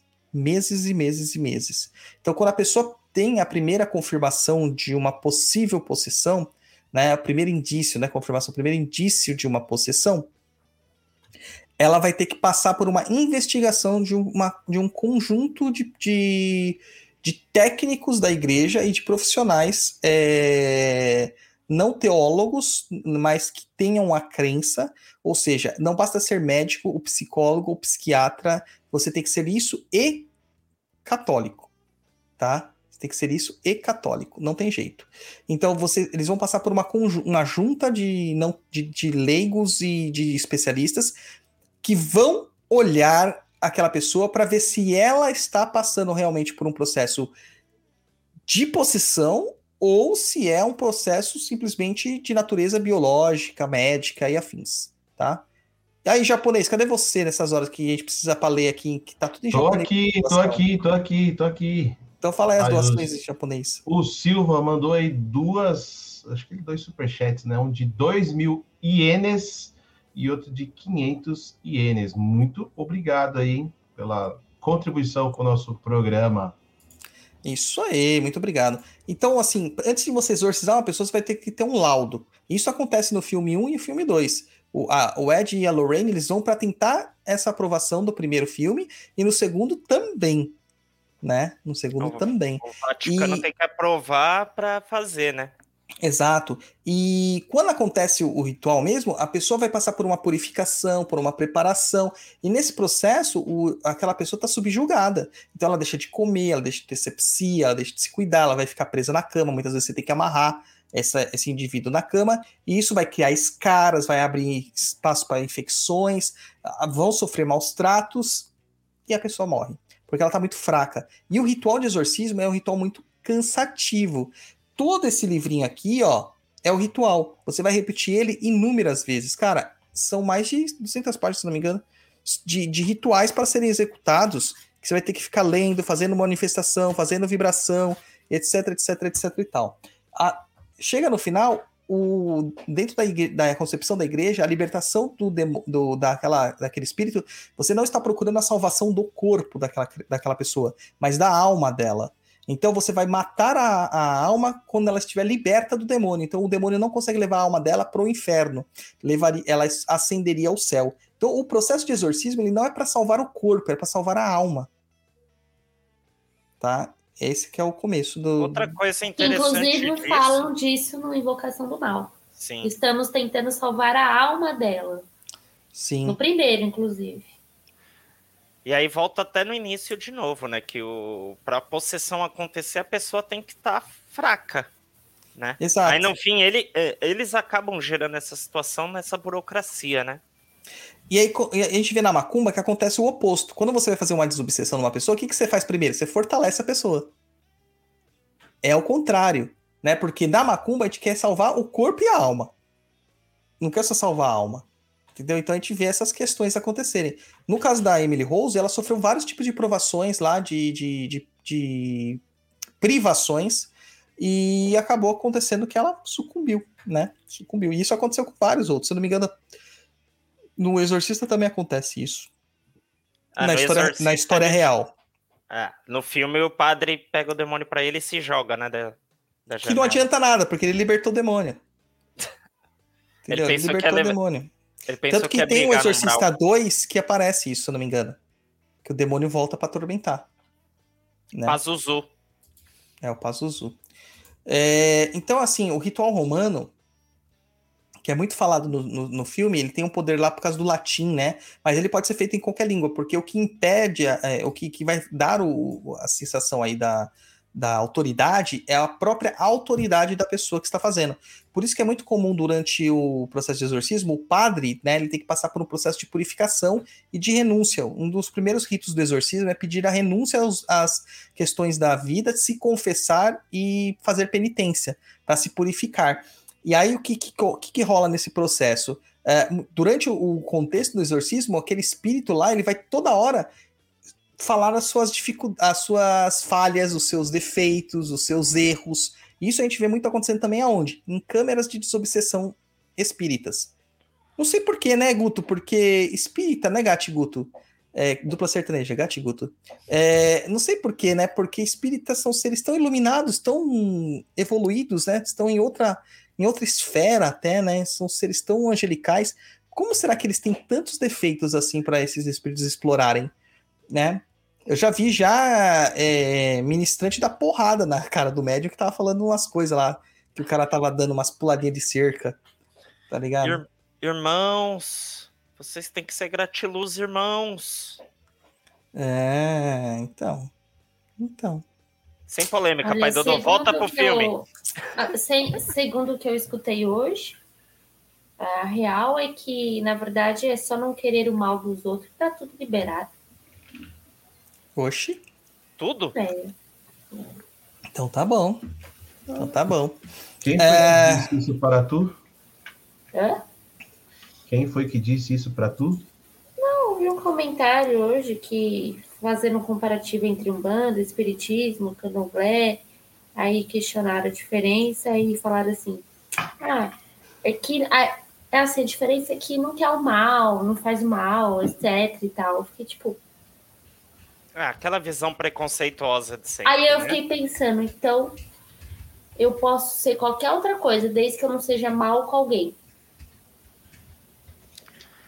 Ah, na teoria deles é. Doideira.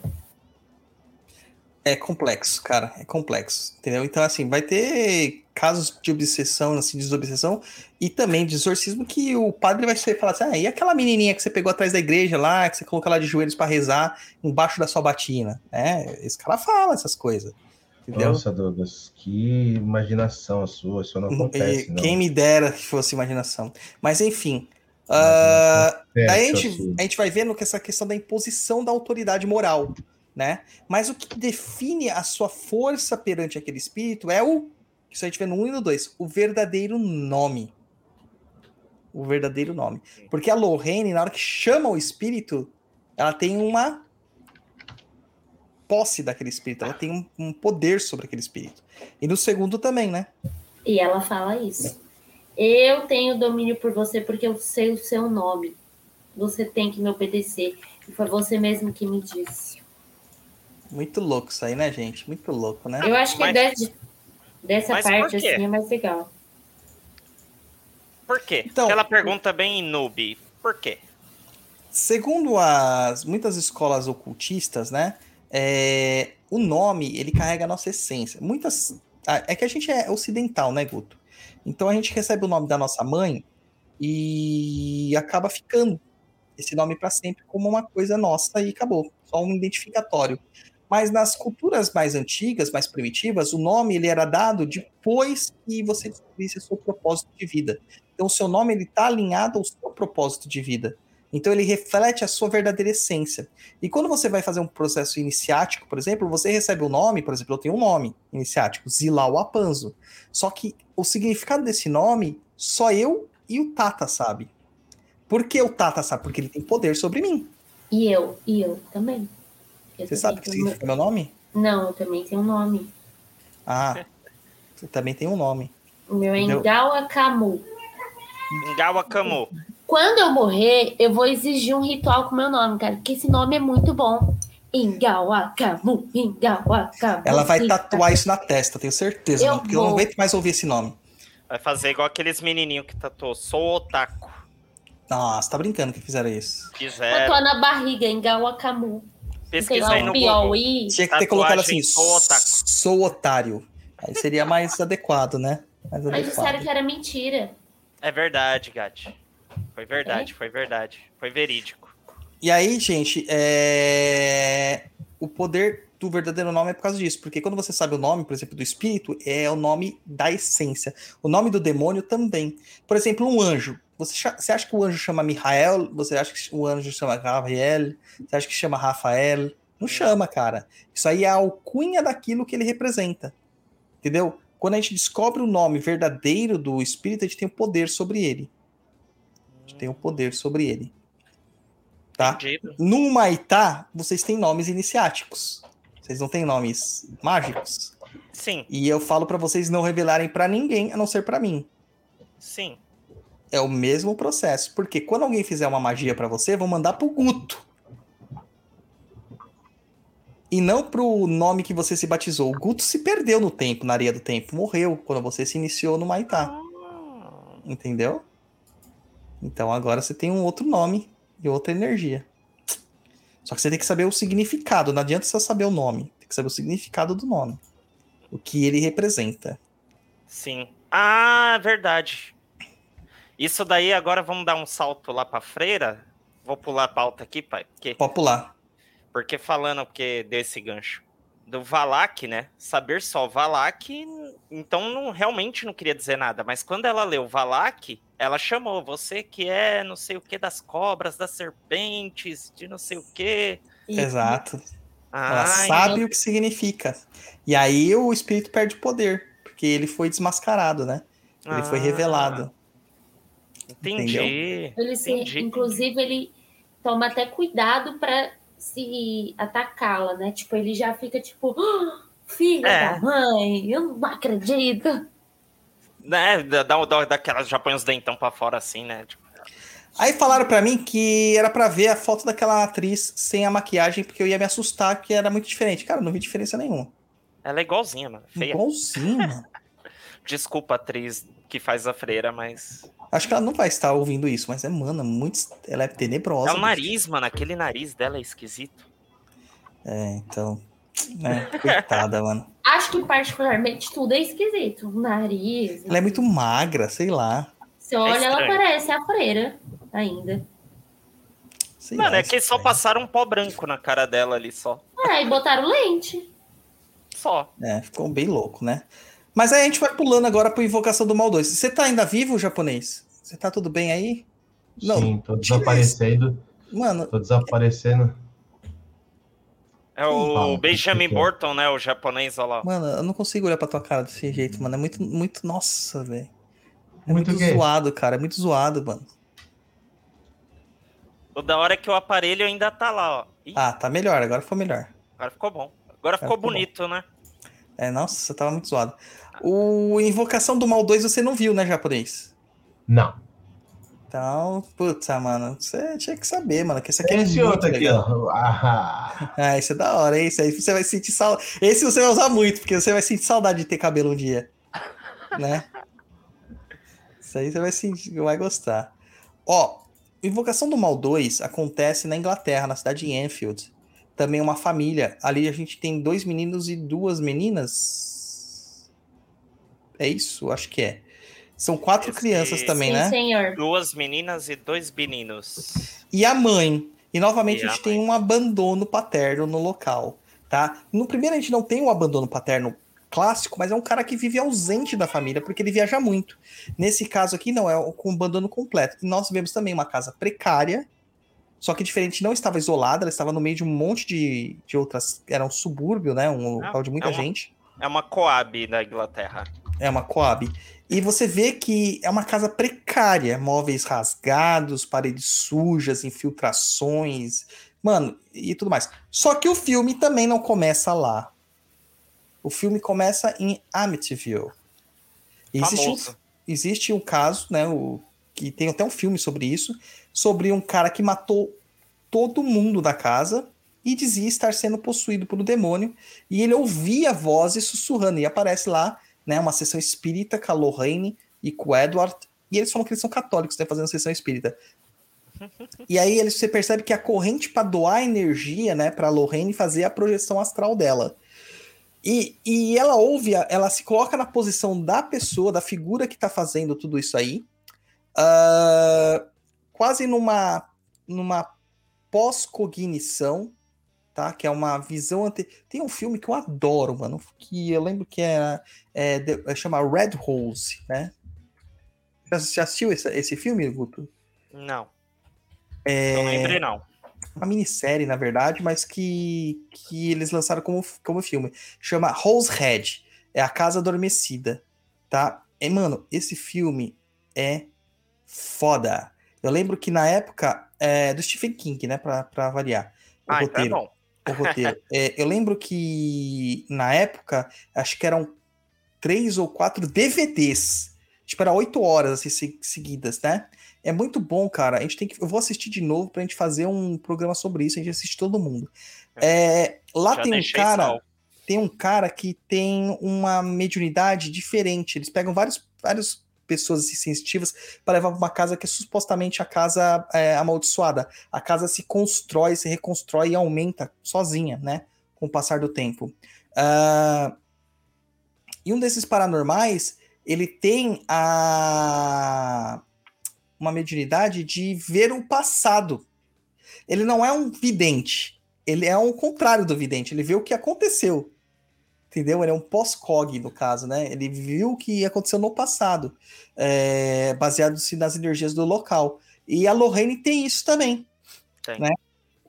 Ela mostra tanto no segundo quanto no, quanto no terceiro, né? Isso. E nesse processo aí, ela começa a ouvir as vozes sussurrando: faz isso, faz aquilo, mata eles, mata eles. Lembrando aquela questão que o espírito ele não tem poder físico sobre nós, nem o demônio. Ele tem, ah, voltando lá no Padre José Fortea, que ele fala sobre isso no Suma Daemônica, ele tem poderes o quê? Ele tem poderes de indução. Então ele vai colocar na nossa cabeça, vai nos induzir o tempo todo para que nós façamos isso, que nós cometemos esse probleminha aí. Né? Então fala assim: mata ele, mata ele, mata ele. E você vai fazendo o que o espírito tá mandando. Só que é uma opressão tão grande que você parece que não tem controle sobre aquilo. Às É. vezes você quer fazer só pra parar, né? Só pra parar. E, e se eu não me engano, nesse filme cita isso. Não no. No Invocação do Mal, né? O, no de Amityville, né? Que o cara fez isso para as vozes pararem. Porque ele não aguentava mais as vozes. Né? Não aguentava mais as vozes. É, E aí? Já pensou você ir no lugar e você sentir tudo que aquele lugar passa, cara, que tem? É, eu já Zoado, tive esse, eu já tive uma situação de não disso, mas de repulsa pelo lugar. Isso também acontece, tá? Isso acontece.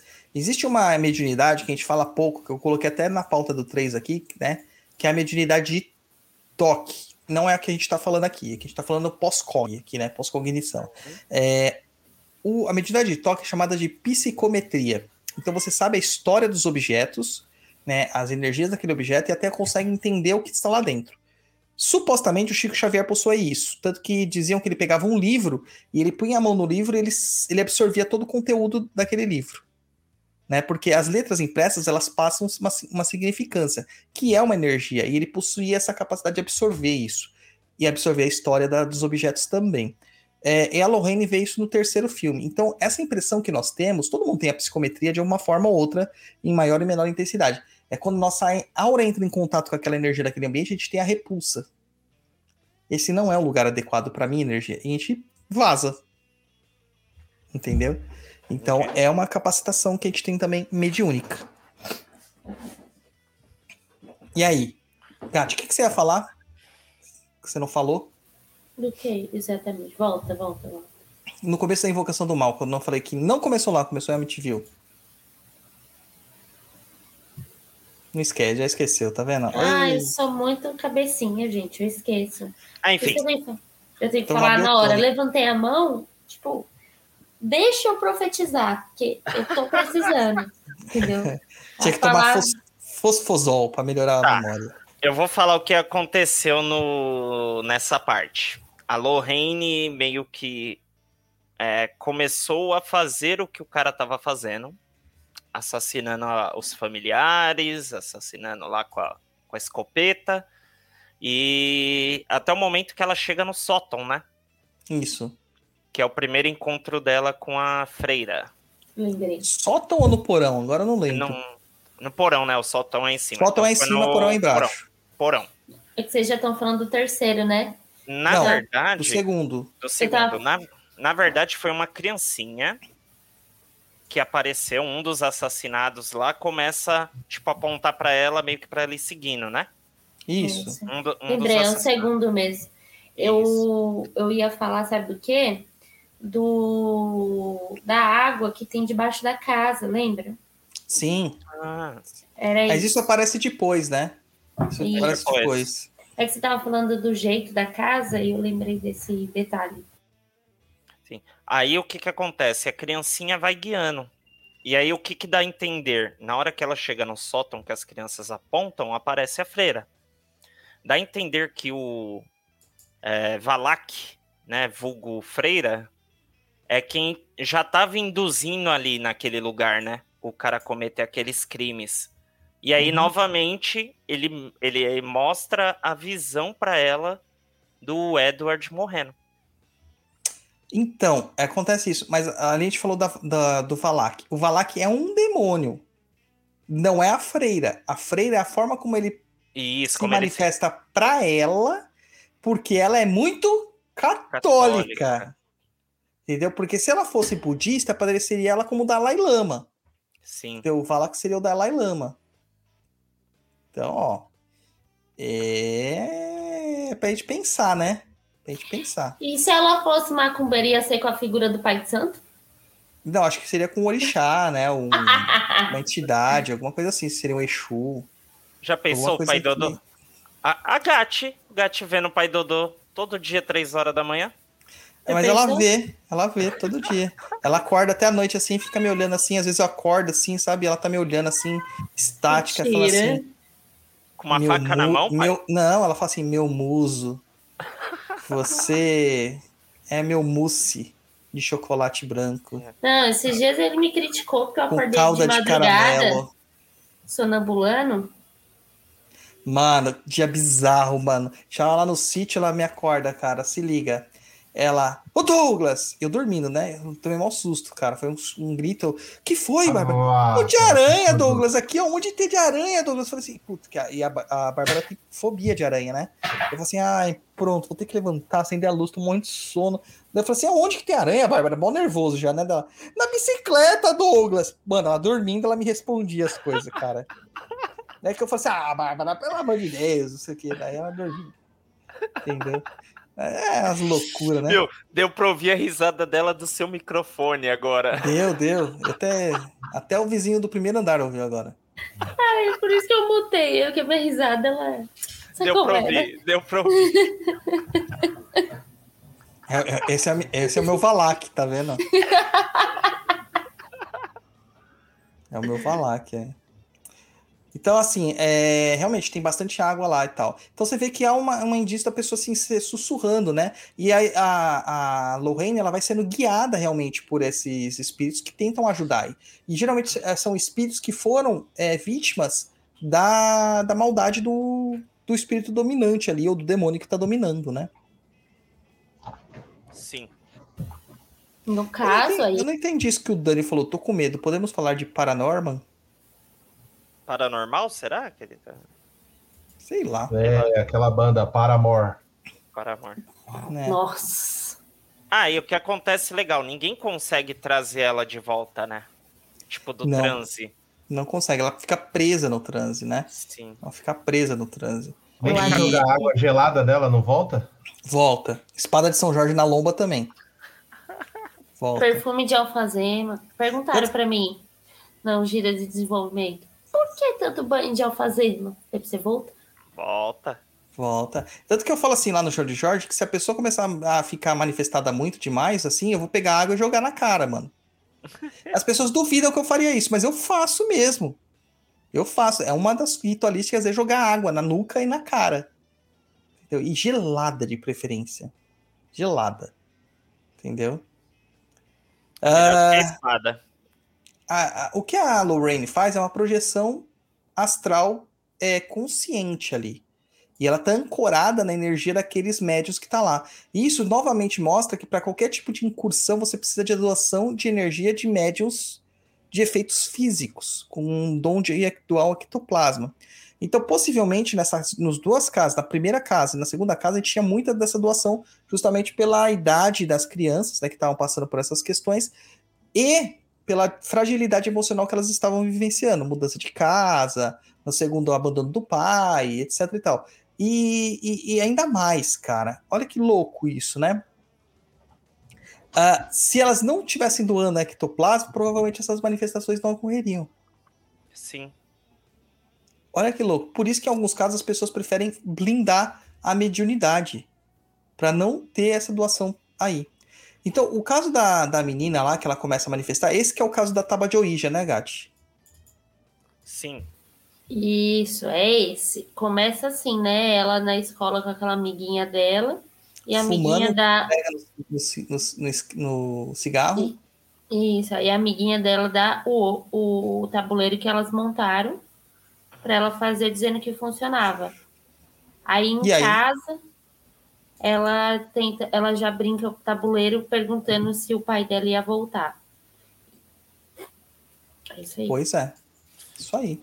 E aí se começa, ela começa a já podemos falar disso? Pô, vamos falar do tudo, a gente já tá no 2 já. É, isso Então, daí me dá dela- uma dúvida, Gatti, de tipo, dela não transportar teve, pro, pro ambiente. não teve resposta no tabuleiro. Aí Não que tá teve. essa dúvida. Não, Não, teve, teve. mas tem a evocação. Ah, Foi- é porque eles chamaram elas invocaram. Ela chamou. Aí começou. Aí que tá a questão. O espírito, quando chamado, ele não é obrigado a responder. Mas ele tem o convite. Convidou, já era, né? Já É era. Vampiro, vampirão. Já era. Já era. Entendeu? É tipo o japonês. Mas a primeira vez que meu pai convidou ele pra casa, em casa, ela falou assim: fica à vontade. No primeiro dia, mano, ele já tava de cueca na sala, já, sabe, com a frieira exposta, já tomando Coca-Cola. Pegando Danone na geladeira, né? Sem pedir. Danone, mano, ele pegava a garrafa de coca e levava pra sala, mano. E deixava a gente sem. Toda vez ele cita essa história. Oh, meu Eu tenho Deus certeza que minhas guloseimas sumiam do armário porque o Luiz comia, cara. Eu tenho certeza, Ah, mano. Certeza. pronto. Certeza.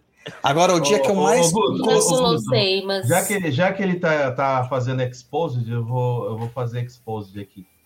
Seguinte, eu ia pra casa dele sábado à tarde. Sabe quando eu vi o Douglas? Ah, Na segunda-feira na escola, porque ele não descia, não tirava a bunda lá do quarto da que ele ficava lá pendurado na internet. tirar, O final de semana inteiro. Ele Tava- tinha a pachorra, da pachorra de saber fazer o quê? Pegar o celular dele, ligar, ô mãe, Não era o celular. Era traz meu outro telefone. Aqui. É, o outro telefone. Ô, mãe, traz comida aqui no quarto que nem pra isso ele descia, bicho. Eu tinha dois telefones em nossa, casa. que falta de castigo. o pai Dodô telefone? inventou o corujão também, então, né? Pelo jeito. É, então, lan house. o Pois influ- é. É influenciador do corujão, cara. Ô, ô, ô, ô, Guto, eu, eu ia embora no sábado à noite, voltava no domingo, ele tava lá ainda. Ele não tinha ido nem dormir. Caraca, cara. eu, eu vi- ficava dias virados, mano. Ele Mas vamos virava- voltar pra, vamos voltar pra pauta, que é o que Ah, importa. só porque agora você que tá aí exposed, é... Não, vamos voltar pra pauta, que é o que importa, né? É, um detalhe que a gente esqueceu de quarto falar. lá, tinha umas, umas mutações naquele quarto. É, lá. lá tinha uns obsessor. Sabe, o, um negócio muito louco que tinha, cara, na, na primeira parte que a gente não falou, lá em Amityville ainda, é que Hum. eles fecham as cortinas pra manifestação. Também. Sim. E Que o- Ah, é verdade, eu ia até falar que na hora que a Lorraine ficou presa, que não conseguiam trazer ela de volta, o primo do japonês abre a cortina, né? E a É. luz ali traz ela de volta. Pois é, exatamente. É esse choque aí que faz ela, ela voltar, né? Sim. Ela voltar. É isso aí, meu povo. E aí a gente vê lá a tábua de origem, teve a invocação, só não rolou, né? A, a manifestação, mas o espírito estava sendo chamado. E sabe o que eu achei louco, cara? Que lá começa tudo com o espírito de um velho lá, né? Sim, Do Bill Wilkins, né? Não é esse o nome dele? Acho que é esse. é Bill. Bill, Wilkins. Bill, Bill. Bill, Bill, Bill. Yeah. É muito louco, né? Ah, e o legal é que a manifestação dele é uma manifestação física. Porque as pessoas o veem, o ouvem, ele manipula objetos. Isso nos comprova cada vez mais a ligação não só dele com aquele objeto que ele morreu naquela poltrona, né? Mas também a, a, a ligação que ele tinha com algum doador ectoplasmático daquela casa. Que era a menina, era a Janet, né? Não era a Janet? Era ela mesma. Doava a energia ectoplasmática. Tanto que eu suspeito eu que durante os momentos de sonambulismo dela rolava um, bara- um barato perto de uma incorporação.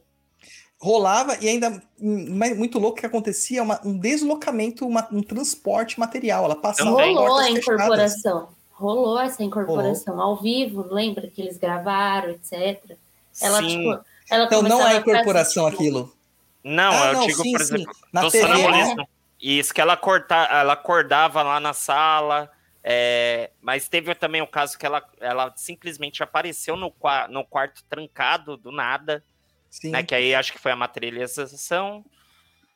É a, é- é a bilocação, transporte bilocal. O, o muito louco também que aconteceu é que na hora que o Edward tenta entrevistar, o Ed tenta entrevistar com a água na boca tal, eles têm que ficar de costas, né? É, você ouve o espírito, você vê na, no filme, né, materializando, tomando forma. Claro que aquilo é uma licença poética para falar que o espírito estava ali, Hum. mas ela não incorpora naquele momento, ela só é o canalizador, ela é o channeling. Ela é o canal de comunicação. E mais uma vez a água. A água ali, eles dizem que é para ela não cuspir, para ela não poder mexer a boca. Mas não, cara. A água é o veículo de comunicação. Ah, é por causa da água que ela consegue falar. E como- Certeza. E como que não sai da boca? Não sai da boca. Mas é vibra, né? A água, trans... se você colocar um som na água, você vai ouvir. As baleias não se comunicam a longas distâncias com a água, por causa da água, com as frequências que elas emanam da água. Então o processo é muito parecido. Muito parecido. Porque, na teoria, o espírito ele não tem como manifestar isso no espaço físico. Então ele precisa de alguma coisa, algum veículo que aconteça isso. E o que a gente tem mais próximo dessa energia sutil da espiritualidade é a água. É a água. Incrível, cara. O japonês, olha o verdinho na tela. Põe na tela, Simões. É o Marcos Vinícius Ramos Bueno da Silva. Mandou. Olha o guardinha passando. Mandou aí um superchat de 5 reais para nós. Muito obrigado, Marcos Vinícius. O. Opa, coloquei aqui. Errado. O André fala assim: mas o É. espírito é mal ou esse é o rolê dele? Cara, a gente acha que o espírito é maligno. Mas depois a gente percebe que ele não é. Ele tá ali Ah. su- subjugado. Né, Ele tá ali subjugado, realmente. Ele é aquele. Ele é aquele Egum bala de canhão, sabe, André? Exatamente. É o Egum bala de canhão. É, é o ponta de lança, né? Ponta de lança. Soldado raso. E o que a gente vê lá aqui, ó, voltando a gente falar do Bill Wil- Wilkins, né? Ele quer ficar na casa. Ele fala que ele voltou lá porque ele queria ver a família dele, mas a família dele não mais está. E na poltrona que ele está, você percebe que tem uma mancha na parede de infiltração enorme atrás dele. É um Que é monstro onde horrível. acontece, é onde acontece a manifestação espiritual. Então, se na tua casa tem uma, uma, uma mancha de mofo muito grande, você pode ter certeza que aquilo ali tá vexado, tá infestado de espírito. Então você vai ter que fazer alguma coisa para limpar isso daí. Para limpar isso daí. Taca cloro. Tem que tacar água benta, filho. Tacar água benta. É, amoníaco, cânfora, álcool. É, já limpa água- energeticamente e tira o mofo. Água de cebola. Água de cebola é bom. Tá? De cebola Já- assim também. Já vou usar no serviço. É, então você vê que o bicho tá preso na casa, teoricamente tá preso à casa. Ele liga a TV, que era um, um hábito que ele tinha, ele continuava mantendo os mesmos hábitos que ele tinha. Ele consegue se materializar e segurar o controle da TV, tanto que depois que a menina olha pra ele, o controle cai, Cai. entendeu? É, é, cara, é muito louco. E a mordida? A Faltando exatamente dois dentes. E o legal é que acha dentadura após essa mordida, né? Sim, com os dois dentes que faltavam. Sim. né? É, mais uma vez, a projeção do espírito falou assim: eu não tinha dentes quando eu tava morto, quando eu tava vivo, então eu não tenho dentes quando eu tô morto. Sabe? É muito louco isso. Muito louco. Porque não é assim que acontece, teoricamente. Porque, assim, uma pessoa que tem um braço amputado, quando você tira uma foto dela, essas fotos de bioiluminescência, de, é, de bioimpedância, que chama foto Kirlian, popularmente, né? É, você vai ver que a, existe a aura do braço amputado no lugar que não existe braço. Então, espiritualmente, o braço permanece lá. Seria como se, por exemplo, cortou o braço, mas ainda tá ali o duplo etéreo. o- Isso, o- cortou só a parte material. Só que nesse caso, o espírito ele acreditava que ele não tinha dente, então ele tirou os dentes dele espirituais. Ele plasmou isso inconscientemente. E na hora da manifestação material, foi o que aconteceu de novo. Muito legal. Ou Tá. seja, esse filme também tem muita coisa que realmente pode ser real. Olha aí, ô, japonês. Olha o que que a Bruna está falando pra você. Falou que você não estudou para o programa de hoje. Não, eu não, não vi o filme mesmo. Eu não assisti, eu só assisti o primeiro. Ele Bruna, tinha a- medo. Ô, Bruno, Eu, Pai tempo- Dodô e a Gatti fizemos intensivão essa semana pra chegar nesse programa. Assisti os três filmes numa talagada só. Gati, o que, que é isso, cara? Você tá pedindo dinheiro? Isso é um coração. Aonde que isso aqui é um coração? É que meus dedos são tortos, mas é um coração. É coração chinês lá, chinês, sei lá. Ah, Kawaii. mano. Ah, Kawaii. para com isso, mano. Isso aqui é dinheiro, ó. Isso aqui é, é faz- dinheiro. Deixa eu, dar, deixa eu dar uma satisfação pra Bruna. Não tô tendo tempo pra nada. Sabe o que é nada? Eu acordo pra ir trabalhar, trabalho e volto pra casa só pra dormir. O dia teria que ter, sei lá, 30 horas, mas como isso é impossível pra fazer mais coisas. nas Alguém tem que 24 pagar a conta, tem- né, Luiz? Eu Alguém sei outra forma. Luiz. Se Ah. os nossos apoiadores fossem catarse.me barra Papo na Cruz, apoiassem e confirmassem o apoio deles lá, conferissem se o apoio deles está ativo todo mês, porque tem um monte de gente que começa a apoiar e esquece que o apoio tava lá, e aí Já depois, ajuda bastante. e depois fica lá no umbral falando com a gente o tempo todo de o e não tá o apoio ativo, daí sorteia, o cara ganha, mas não leva, né, e fica bravinho, entendeu? Se eles conferissem isso daí, a gente ajudava bastante, a gente diminuía a nossa carga de outros trabalhos pra estar aqui, ó, fazendo lives pra vocês. Eu não sei se todo mundo é de São Paulo, mas quem é de São Paulo, eu, eu demoro em torno de uma hora e meia a duas horas para chegar no trabalho. E o mesmo tanto para voltar. Ou seja, o dia tem 24, eu perco quatro horas no trânsito. Aí são mais 11, 10 horas de trabalho, né? Porque tem hora de almoço e tal, não sei o quê. Aí faz as contas. O tempo que eu tenho é chegar em casa e capotar, dormir. Pois Tá é. fácil, não, não é brinquedo, não. Por isso que vocês têm que apoiar o Papo na Cruz em catarse.me barra Papo na Cruza e também mandar o seu superchat aqui para nós, tá? Que a gente faz a Eu- alegria de vocês. Eu sou a favor do umbral VIP O que, que é o umbral VIP? pros pagantes. umbral dos pagantes. Olha que eu- é uma boa ideia, Guto. Vamos fazer. Vamos fazer. Bora? Umbral, umbral Cavaleiros de Ouro. Ó, aproveitando, aproveitando aí que tá falando de coisa, é, agora que lá no CDJ tem internet, eu tinha dado a ideia da gente fazer um dia o, o Papo na Cruz ao vivo lá, com convidados, né, com as pessoas lá, tipo plateia, né?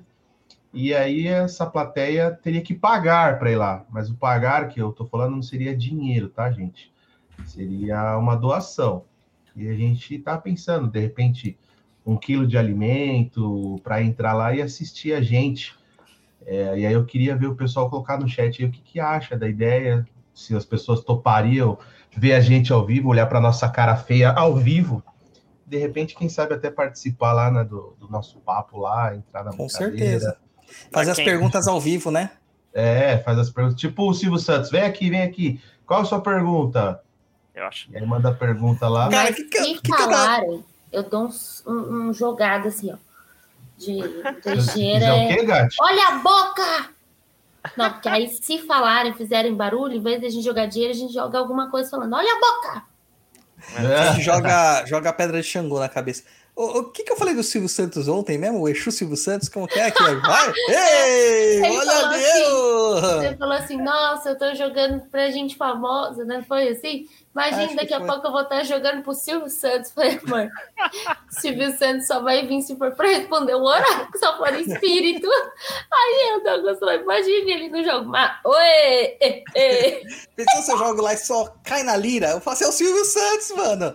Mas quem quer dinheiro lá? lá, lá. Tem até ponto cantado já o Silvio Santos, né? Silvio Santos, vem aí. Olê, olê, olá. É, Tem até Ah. Eu não queria fazer essa associação, mas esse Silvio Santos aí me lembrou muito Sete da Lira. Muito, muito, muito, cara. Vai saber. Ó, algumas Vamos pessoas fazer responderam aí, eu topo, eu topo, eu topo. Vamos pensar numa data aí, é... Não, pra gente... não, não, não. Tem que passar lá pro comitê de infraestrutura primeiro. Não, de eventos. De eventos. De eventos, Ah, infraestrutura. pronto. E a É, presente tem que ver se Ah, é válido. pronto, por isso que eu tô falando, tem que marcar uma data, ver uma data, olha, tal dia, dá para fazer? Enfim, Faz, Ó. marca, a gente avisa antecipadamente. Primeiro você tem que ver comigo, que eu sou de eventos. Então, Hum. por mim, tudo bem. Só que aí tem que ver com alguém de infra para ver tudo que precisa para montar lá e tal.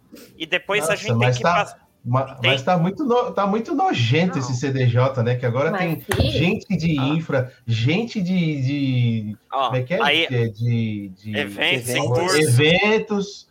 que mais tem? Ó, aí a Hum. gente tem que passar tudo isso pra Gatti, que é a presidente. Meu Jesus. E eu amado. sou casquinha de ferida. Isso. E além Ó. da Gatti, depois tem que passar pro pai Dodô, que o pai Dodô é o da palavra final mesmo. É, eu sou a pemba das galáxias. O Fabiano Fernandes está falando aqui, ó, que o, a gata imitando o Silvio Santos era a última coisa que ele estava esperando hoje. Ah, foi bem ruim. Para com Ó, o, isso. Da- o Dani perguntou assim: então Dani o tá Guto responde causando, ó. sozinho pelo evento?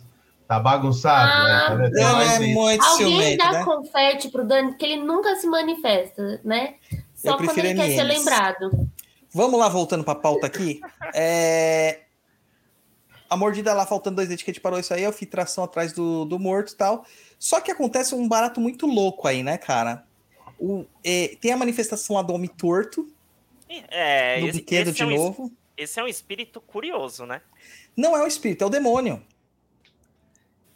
Ele, Não, eles tiram a conclusão de que era o próprio Bill tentando ajudar, a ele- menina? É, tentando avisar. Em algum momento eles falam isso, porque quando eles conseguem juntar as fitas, eles falam tipo, ah, então isso tudo era projeção para mostrar que tinha alguma coisa de errado, tipo.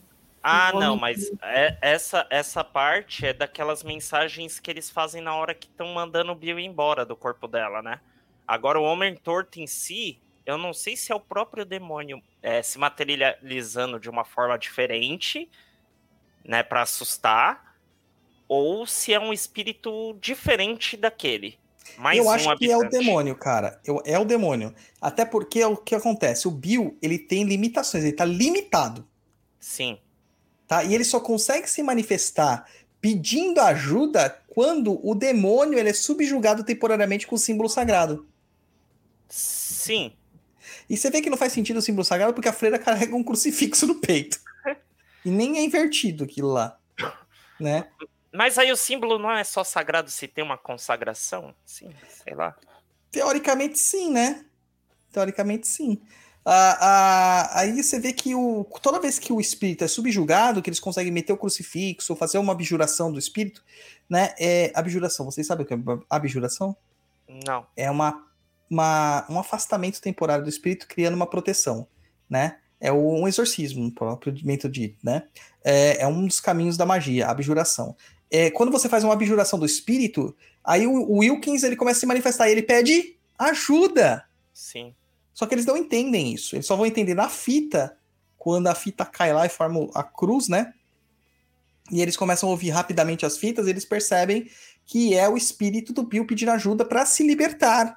Que ele estava subjugado a uma outra energia muito mais forte, tá? E aí a gente cai na pergunta do Marcos Vinícius, que ele fala: e a freira dominando o espírito do velho? Isso pode acontecer? Pode! O que não aconteceu lá quando a gente falou da bruxa, da Betsaba, na Annabelle, porque a Annabelle é o demônio. sim. É, mas nesse caso, o demônio está subjugando um espírito. Então, aí pode. Porque o demônio é espiritual. Isso né? daí você vê no próprio terreiro de Umbanda e em outros lugares, né? Os Sim. Exus têm aí milhões de eguns e quiumbas trabalhando para eles, né? Sim, Eles, eles têm, uma, exatamente.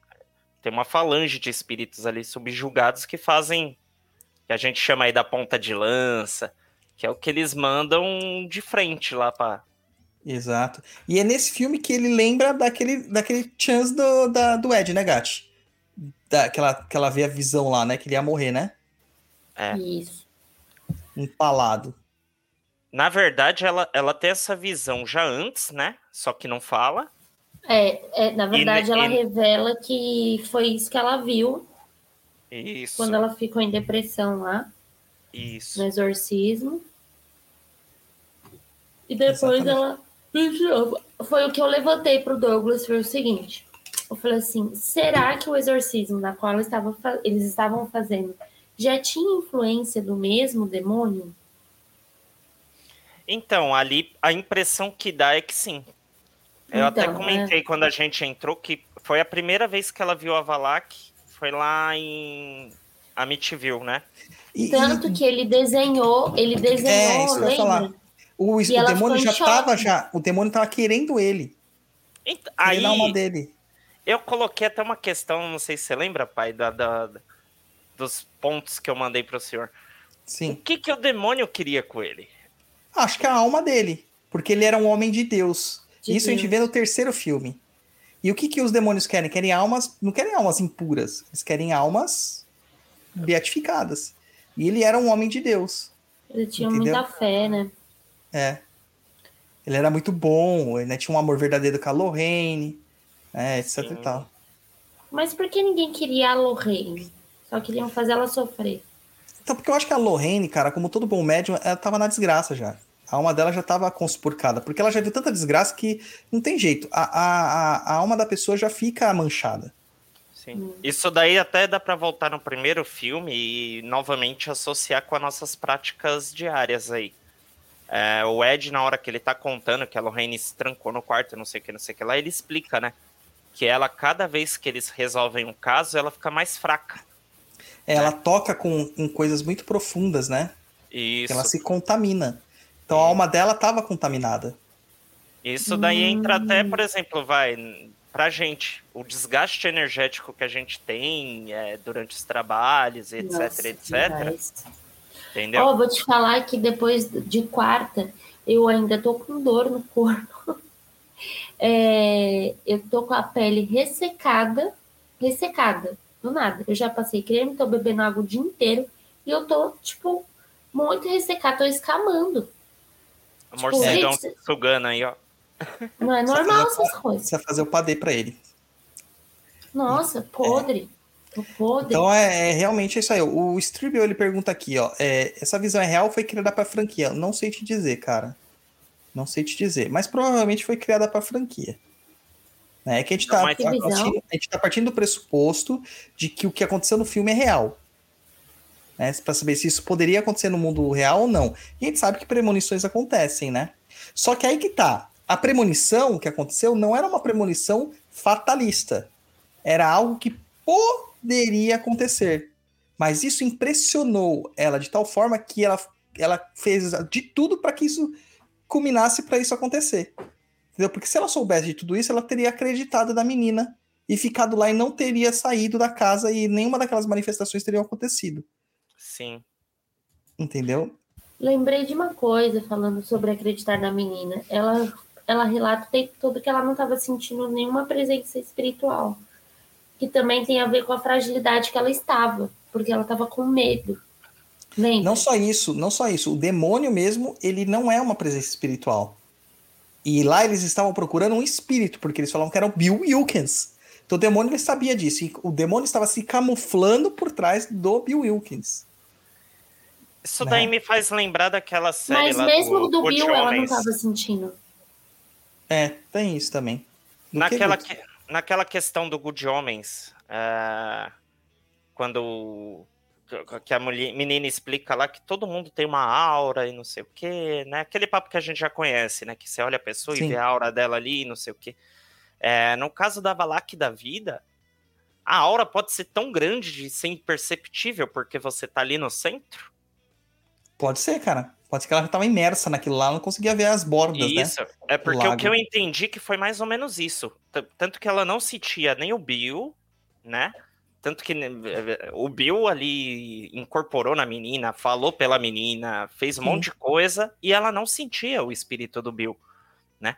Então eu acho que ali a aura da Valak já tinha tomado tanto aquele lugar que ninguém Sim. conseguia sentir porque estava imerso dentro. E você vê que só via a manifestação dele para as meninas e para a mãe da menina. Quando os outros apareciam próximos, não aconteciam as manifestações. Sim, sim também. Teve Entendeu? isso também. Tanto que a hora que ele consegue se comunicar com ela é a hora que eles se afastam muito, que ela já tá no, que eles estão no Sim. trem para ir embora. E aí a gente tem a questão do nome verdadeiro de novo, né? Que foi descoberto o nome verdadeiro e há essa, essa, essa postura de dominância. E isso realmente acontece dentro da- das questões de evocação de demônios, onde você sabendo o nome e as chaves que você tem que evocar o demônio, mais o sigilo dele, você vai criar uma, uma armadilha para o demônio, para prender esse demônio, para fazer essa evocatória, né? É que hoje em dia a galera ensina Goethe fácil, né? É, é, com cores rosa, mano. Os caras põem rosa na, na apresentação gráfica da Goetia, tá ligado? Rosa e aquele azul chiclete, sabe? Mano, virou uma babaquice, né? Goetia Restart. É, pra vender, para vender cursinho de demônio, né? Pra vender cursinho de demônio. Entendeu? Não dá, né, cara? Não dá. E esqueceram um pouquinho o que, que é realmente demônio, né? Na nossa família de Kimbanda há o contato e trabalho com demônios. Os Exus, eles associam-se a demônios para trabalhos.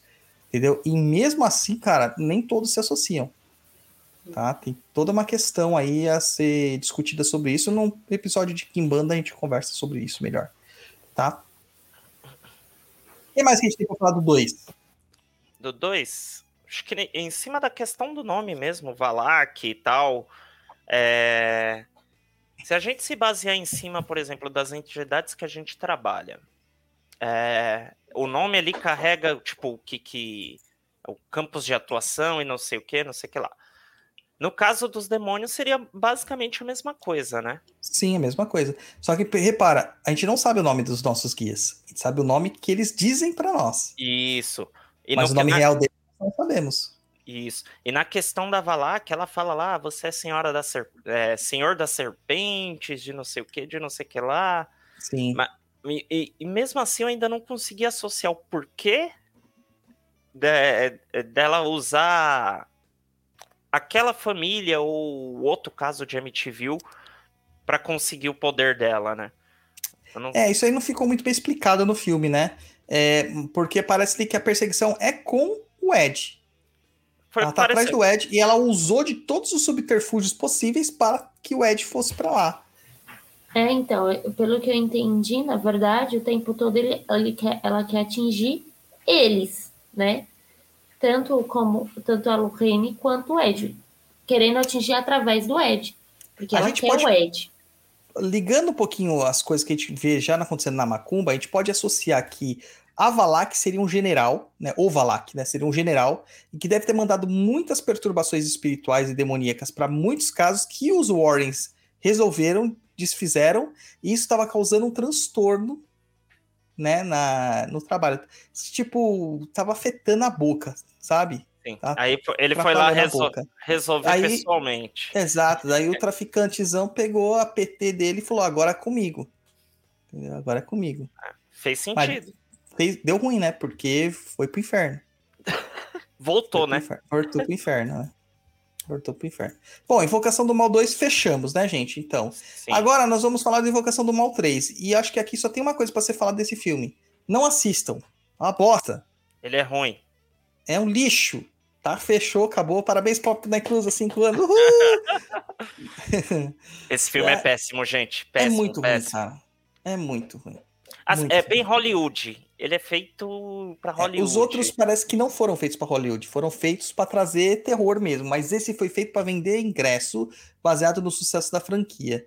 né? Dizem que os spin-offs são assim, né? A Freira é assim, os Annabelle é assim. São. São.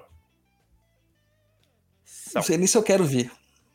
A se eu quero ver mais. A parte que vale é, a, a gente comentar mais aí sobre isso é que é uma coisa que nos interessa muito, né? Que é a feitiçaria, a bruxaria, é, elementos usados. Esse filme é muito mais isso do que demônios, É. espíritos em si. Porque os caras vão pra uma casa, ali também não explicou exatamente por que daquelas pessoas serem escolhidas, né? É, você vê que vai pra uma casa e no meio dessa casa é, a criança lá, a água de novo, porque é o colchão de água, Uhum. a criança, ela simplesmente ela é possuída por um demônio, uma criança, né? E aí, depois esse demônio, ele passa para um outro cara, porque o cara pede. É, e o legal é as manifestações, que fica puxando o menino, o menino nem encosta na parede, mas o demônio vai arrastando, né, as garras, assim, É, você vê riscando tudo. né? É muito louco. Ah, aí você pensa assim, cara, o que, que seria isso? Por quê? Porque foge do estereótipo das outras, dos outros dois crianças em sofrimento, porque ali a mudança da família era uma família feliz, né? Era uma mudança benéfica para a família, estavam todos bem. E aí você se liga que tem alguma coisa diferente. E aí foi o quê? Uma provocação, uma infestação demoníaca provocada através de um totem, né? Através de um fetiche que se cria lá. E isso é possível fazer, é uma enganga, né? A gente consegue fazer isso aí. Na verdade, consegue fazer, não, a gente faz isso aí o tempo todo da né? E você prende um espírito nesse, nesse fetiche, nesse vulto. E esse espírito ele tem que cumprir as obrigações dele. Nesse caso desse feitiço, era dito que ele tinha que possuir e matar uma quantidade de pessoas, né? Que tinham títulos, né? Era criança. É, na verdade era um assassinato e suicídio. Não, não, mas eram três pessoas, na verdade, Sim, que ele tinha que matar. três pessoas. Era uma criança. Era uma maldição. É, uma maldição. Ah, Uma tá. criança, uma outra pessoa que eu não lembro o que, que é. E um homem de um- Deus. É, uma criança, um assassino e um homem de Deus. E aí a pessoa, né? E aí, por final, acabava, né? é, a maldição. É, só que se não completasse o ciclo, né? A pessoa ter- ela morreria, né? A pessoa que invocou seria obrigada, né? A servir de espírito para esse espírito Sim. né? Que tava lá. Mas ali o que eu vi, cara, é assim, muito uma visão muito pejorativa, muito satanista, que sem entendimento do que é satanismo, sabe? Muito pejorativa, muito errada sobre o que, que era de fato uma bruxa. Até porque eles citam, né, que encontraram essa maldição num, num livro de estregueria, que estava escrito em latim e que tinha partes em aramaico. Isso não procede. Estregueria é uma, uma bruxaria natural, uma feitiçaria, uma bruxaria natural italiana. Então, provavelmente isso aí estaria escrito em italiano, não estaria escrito em latim, né? E muito menos em aramaico. Então você já vê uma, uma totalmente uma, uma ideia errada, né? É... Isso daí dá até pra colocar que os três filmes eles chamam muito nesse preconceito é, com bruxaria, com isso, Muito. com aquilo. É muito preconceituoso e pejorativo nesses Tanto pontos. que você vê que a bruxa, ela é a filha do padre, Sim, que ela já nasce de um pecado, né? E ela vive num lugar que tem um monte de apetrechos mágicos demoníacos. Só que, que, ele- que o padre até fala, tudo aquilo que a igreja não sabia o que fazer, eles jogam aqui. Ah, mas por que você não destrói? Agora, dessa vez, eles perguntaram pro padre, por que que você não destrói? Porque algumas coisas são melhores presas. Porra, é a mesma coisa que eles fazem, que eles falam no primeiro filme. Sim. Então você vê que falta um nexo de roteiro muito grande, né? é, é a Não é mesma arma. Tirar a arma É. da rua, pô. Só que a pessoa se. se é, fica obsessiva por aquilo lá e gera a bruxa, né? Antes de continuar, o Marcos, Marco coloca aqui, o Marcos Vinícius. Antes de terminar de falar sobre o segundo filme, tinha que falar o que a, a família poderia ter feito para proteger a casa deles, pô. Já vende o curso de proteção do lar. é, proteção e limpeza de ambientes. Cara, nesse caso na- não tinha muito o que ser feito, né? Porque a criança teria que ter passado por um descarrego e, e teria que ter feito proteções da casa limpado a casa, encontrado. Você vê que lá no 2, você vê água para todo lado. Tem uma. Aquela parte que a gente vê debaixo da água, a casa inundada, não é que ali tinha um rio. É porque um cano estourou e a água ficou jo- jo- jorrando lá. Inundou. Inundou, entendeu? Você vê que vários problemas de cano, encanamento dava lá. Vários problemas de encanamento, né? É, mas façam um curso de proteção e limpeza de ambientes no www.perdidoead.com e evitem que a Valak entre na sua casa. Sempre tem, né? Inclusive nesse 3, é, o local onde tá o altar da bruxa é próximo a um rio. Embaixo do rio. Embaixo de um rio e próximo a uma linha Embaixo férrea, do né? rio? É embaixo de um rio. Rio. é, É, numa, num túnel que passa debaixo de um rio. Hum, tipo o túnel de Ayrton Senna, mais ou menos. É, exatamente. Ou seja, Parecia novamente a água uma, ali. uma usina, sei lá, porque não era bem um rio, né? Era É uma como se- barragem. É, uma barragem.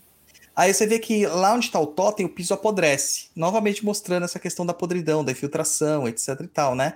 E o legal, cara, é que ele recebe, o, o próprio Edward recebe, né? O Ed recebe isso aí depois, num vaso. Um presente de grego, né? Uhum. Ele literalmente recebe, né? Isso aí também fica enfeitiçado. Cara, é. Tudo isso é possível de fazer? É, mas não desse jeito que foi reportado no filme. Sabe? Eles- Não é desse jeito. Eles fazem muito sensacionalismo, né? Pra... Muito. É que Eu acho que a parte de né? preconceito foi A, pesada. bru- a bruxa tem pro- mó- vários poderes paranormais de bilocação, de glamour, ela consegue mudar a cara dela, né? Ela- tá certo que ela usa de feitiçaria, você vê as velas, você vê o sangue, o caldeirão, o cálice, as evocatórias, o altar, mas ela usa de pós, aquele pó que ela cega o Edward é um pó de zumbi, né? Pó de zumba que fala, né? Que você faz isso aí pra cegar a pessoa e pra comandar a pessoa, é o pó zumbi, que a gente vê muito no voodoo e no voodoo. Realmente dá pra fazer isso, é um pó de comando, de dominação. Mas, cara, é... o filme em si, ele não tem ligações espirituais. É mais um thrillerzinho de feitiçaria, onde ficou tudo muito mal colocado. Até porque, cara, a mulher morreu, o padre morreu. Você acha que a polícia não bateu lá e associou a- o Edward e a Lorraine nisso daí? Por que, que eles não foram presos? Por assassinato, por duplo homicídio? Aí que Porque eles tá, são né? bruxos. Eles não são, eles não eram bruxos. Esse em específico não rola nem no final, né? Aquelas trechos de gravações, etc, etc. Eu acho que é porque foi pra vender mesmo. O É que aparece aí. É, o cara que tava lá possuído pelo demônio, ele, ele fala isso mesmo no tribunal, ele diz que ele matou possuído pelo demônio. Ele foi possuído pelo demônio, por isso que ele matou, não matou de sã consciência. E ele é, é, sai de um homicídio doloso para um homicídio culposo, que não tem intenção de matar. Então é como se fosse uma insanidade temporária. E aí ele tem uma, uma atenuante na. Na. Ele ficou cinco anos pena, né? preso. Sim. E aí depois saiu. Eu, eu acho que foi só isso aí mesmo que é o real da situação. Mais nada. Mais nada. Foi a única coisa mesmo. O filme Cara, é ruim, gente. O filme é muito ruim. Esse filme é muito ruim, cara. Eu assisti e eu não lembrava que era tão ruim Ele, essa história de dele estar possuído, blá blá blá, não traz uma, uma, uma coisa próxima daquele assassinato lá que teve? Do cara das vozes, blá blá blá. Não, sim, né? Mas lá ele não estava possuído, cara. O cara estava só sobre influência. E o cara foi. O cara se matou, se não me engano. Ele se Não mata lembro. no final. Na MTV É. ele se mata, né? Sim, ele se mata no final. Mata a família toda e se mata no final. O que foi? É. Par? Não, nada, eu tava pensando aqui. Aí eu ia falar, ah, e o curioso que, por exemplo, o cara fez lá, cometeu um assassinato e tal, e aí ele pegou e foi andar na rua. Aí eu ia falar, quando ele tá fora de casa, não tem isso. Não, né? na verdade, ele não vê. sofria. É, você Mas- vê ele andando na rua, ele não é ele ainda. É, verdade. Né? Ele tá com o olho branco. Não, mas eu tal. acabei de lembrar o porquê. Porque eu fiquei me questionando que talvez seria a casa no começo. E depois é que eu lembrei que, na verdade, é por causa da influência, né? Que ela tinha sobre Sim. o demônio. E que Outra o demônio, enfim, depois vai lá e mata ela, porque não cumpriu com. Agora a pergunta que não quer calar: teremos Invocação do Mal 4? Teremos. Já saiu já a notícia de que vai ter mesmo? Por enquanto, não. Mas vai ter, pro- provavelmente vai ter. Hum, Vai ter o Insidious, né? Insidious. é, o Insidious é o sobrenatural, né? É. Esse eu não Meu. assisti nenhum. É muito bom. O primeiro é bom. Nossa, é, eu só assisti um. Eu não É que eles fizeram. Eles fizeram os filmes tudo ao contrário, né? É. Não, mas eu acho que os filmes, é, o, o Conjuring. é- Ah, você tá falando do, do Insidious. Insidious, é. Ah, tá. Pensei que era do Conjuring. Conjuring segue o, uma data mesmo, né? Assim, é. Cronológica, né? Do primeiro até o outro, né? Só que o- ficou uma dúvida muito ferrada aqui nesse daqui. Apesar que o filme é ruim, não dá pra cobrar muito sobre isso, né? Mas É. qual que era o diabo do contrato que a desgraçada fez? Não fala.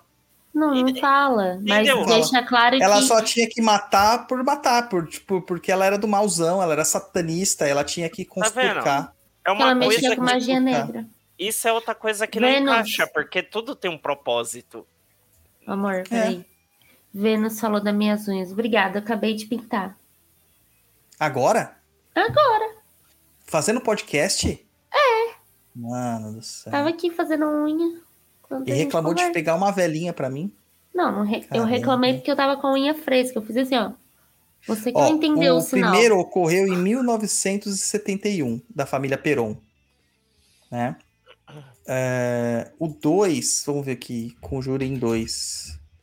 Quando aconteceu. Perão tem a ver com o pessoal da Argentina lá? É, eu acho que eles têm ascendência é, Argentina. O segundo aconteceu em 1977, ou seja, seis anos depois, né? Sim. Seis anos depois. E o Conjuro em 3. Vamos ver quando acontece. A parte mais legal do Conjuro em 2 é os caras cantando Elvis. Mas é uma coisa que eu tenho que falar dos três filmes. A trilha sonora é foda. A Sim. trilha sonora é muito E, e outra coisa, boa. pai. Não teriam atores melhores do que Não. eles pra fazer. Não teria. Mano, os dois se encaixam muito bem como é. Não, a Vera Farmiga é muito boa atriz, muito boa atriz. Você vê que a caracterização foi muito bem feita. E o Patrick Wilson, né, que é o Isso. irmão do Aquaman, né, é, o Senhor dos Oceano, ele também é muito bom, cara. Eu adorei, assim, assim, sabe? Ele, eu não sei se o Ed e a Lorraine eram desse jeito, mas pra mim agora eles são.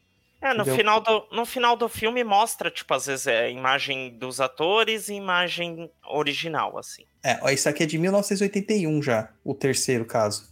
Já, está- já tinha nascido já quando aconteceu. É. Colocaram um aqui ano até, um- colocaram até aqui uma curiosidade, né, que ocorre aí no, no filme 3, é, que o demônio vai lá e cutuca o coração do Ed, e aí ele começa a ter problemas de pressão, né? E Sim. aí, aqui a Tânia tinha colocado aqui, ó. Ah, Tânia foi no Crepaldi 3 mesmo. disse, é, o Ed Warren morreu de infarto. É, mas Provavelmente. ele, ele morre bem depois, né? É, mas provavelmente já começou os BOs lá, né? Talvez. ah, né? com certeza, com certeza. Com certeza. Mas cadê aqui, ó? Um data que ele morreu, Edward Warren. Nessas horas o, o, a Wikipedia é muito desorganizada, cara. Ele nasceu dia 23 de agosto de 2006. Ou seja, viveu pra caramba, né, cara? De 90. De, de- ele nasceu em. Morreu em 2006. De Nasceu em 81, 2006, né? Tinha 80 anos, cara. E de 80 81, que foi quando Tá aconteceu o caso suave. tá lá? E ela morreu em 2019. Ai, ano passado. Ela morreu com 92 Aquelas- anos. No passado. No passado, não, mano. Ah, em não, 2022. deleta, porque a gente. A Gatti É, parou a- de contar quando começou a pandemia. Exatamente. Eu É. deletei, assim. Pô, muito não louco, né, vale. cara? Começa de novo. Ó, mas tem muita coisa aqui pra ser falada deles ainda aqui que eu tô lendo na Wikipedia. Eu não li os livros, ah, os diários deles, é... mas, né? Não, eu acho interessante. Eu acho que é temas. São muita coisa, né? Que eles viveram, passaram. Pois é, cara, é muita coisa, cara. É assim, a pessoa tá falando que ele não sofreu, ele não foi do coração, ele teve um derrame. Derrame. Ó. É, o Ed Warren morreu em 2006, de acordo com seu obituário publicado pelo jornal The Sun de Nova York. Ele acordou às duas horas da manhã em 2001 e sofreu um derrame repentino enquanto deixava seu gato entrar em casa. o que não tem, que tem ligação com o coração, né? Porque o derrame, o que que é? Derrame é de extravasamento sanguíneo. Ah. Sim, mas pode ser decorrente do quê? Do aumento de pressão que o vaso não conseguiu segurar e rompeu. É. São doenças cardiovasculares. Isso. Mas você sabe o que, que faz o meu coração bater forte, Guto? A gate. Ah, Gatti. Ah. Ah, Ah, meu Deus do céu. Ah, essa é mais Ai, previsível que qualquer É. outra coisa. Pra ver se né, ela pinta minhas unhas também hoje. ah, se você quiser, amor, eu pinto. É, de preto. Pai do punk. gótico emo. O Luiz não lembra de quando tinha as unhas pretas, né, Luiz? Na escola, né? Era, pra você que você tinha o dedinho preto, não era? Não, tinha Era só todas as dedinho. unhas pretas. Todas as unhas Não. pretas. Fala a verdade, Luiz. Era mesmo. Pior Cabelo com-. Cabelo comprido. Cabelo comprido eu lembro. As roupas rasgadas, você lembra também. As roupas das gatas só usava preto. Só preto. Era, Aí Ele ele- mudou. muito mal. Ele parecia. como é que fala? O armário da Mônica, só tinha roupa preta, Douglas. As correntes, não mudou. várias não mudou. correntes. Tem umas blusinhas dele branca que tá ficando Mas, ó, preta hoje já. minha camiseta é de gato, ó. Ó. Que não deixa de ser preta. Não, é preto, de gato preto. tá Isso porque assim, hoje ó. é sexta-feira e tem que usar branco, né? O cara tá de preto. Mas eu sou aqui bandeiro. Aqui tá Mas escrito tá todo assim, ó. mundo de preto, japonês. Tá escrito. Só eu I de branco. A minha camiseta tá escrito assim, ó. I like my coffee, how I like my magic. Ó. Hum. Né? Tipo preto, black. É, é que só- é, são as, as- as- os trocadilhos que só fazem sentido em inglês. Até nossa aliança é preta.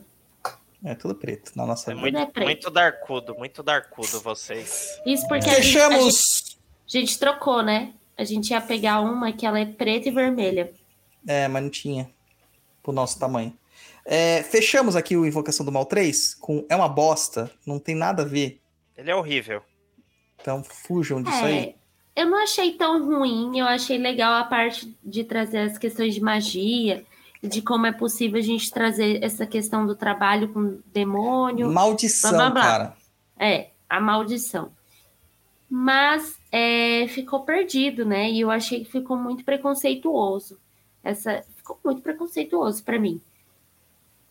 Ficou Pra mim também. Ficou tipo e bosta. Pra mim ficou muito preconceituoso. Eu acho que poderia ser muito diferente. Muito diferente. É, faltou um pouquinho de carinho, na verdade, no, no pensamento desse, desse negócio, cara, desse, e- desse filme. E é o mesmo diretor, né? Que é o James Wan. Então, mas parece que foi feito às pressas, não parece? Parece. Ah, foi uma com coisa feita às certeza. pressas. Então, mas os outros, você vê que tem um, realmente, igual você falou, tem um carinho, ele fez com zelo, ele se importou com detalhes. Eu não, eu não reparei o, o tempo do filme, mas parece que esse filme é corrido. Tudo acontece muito corrido, sabe?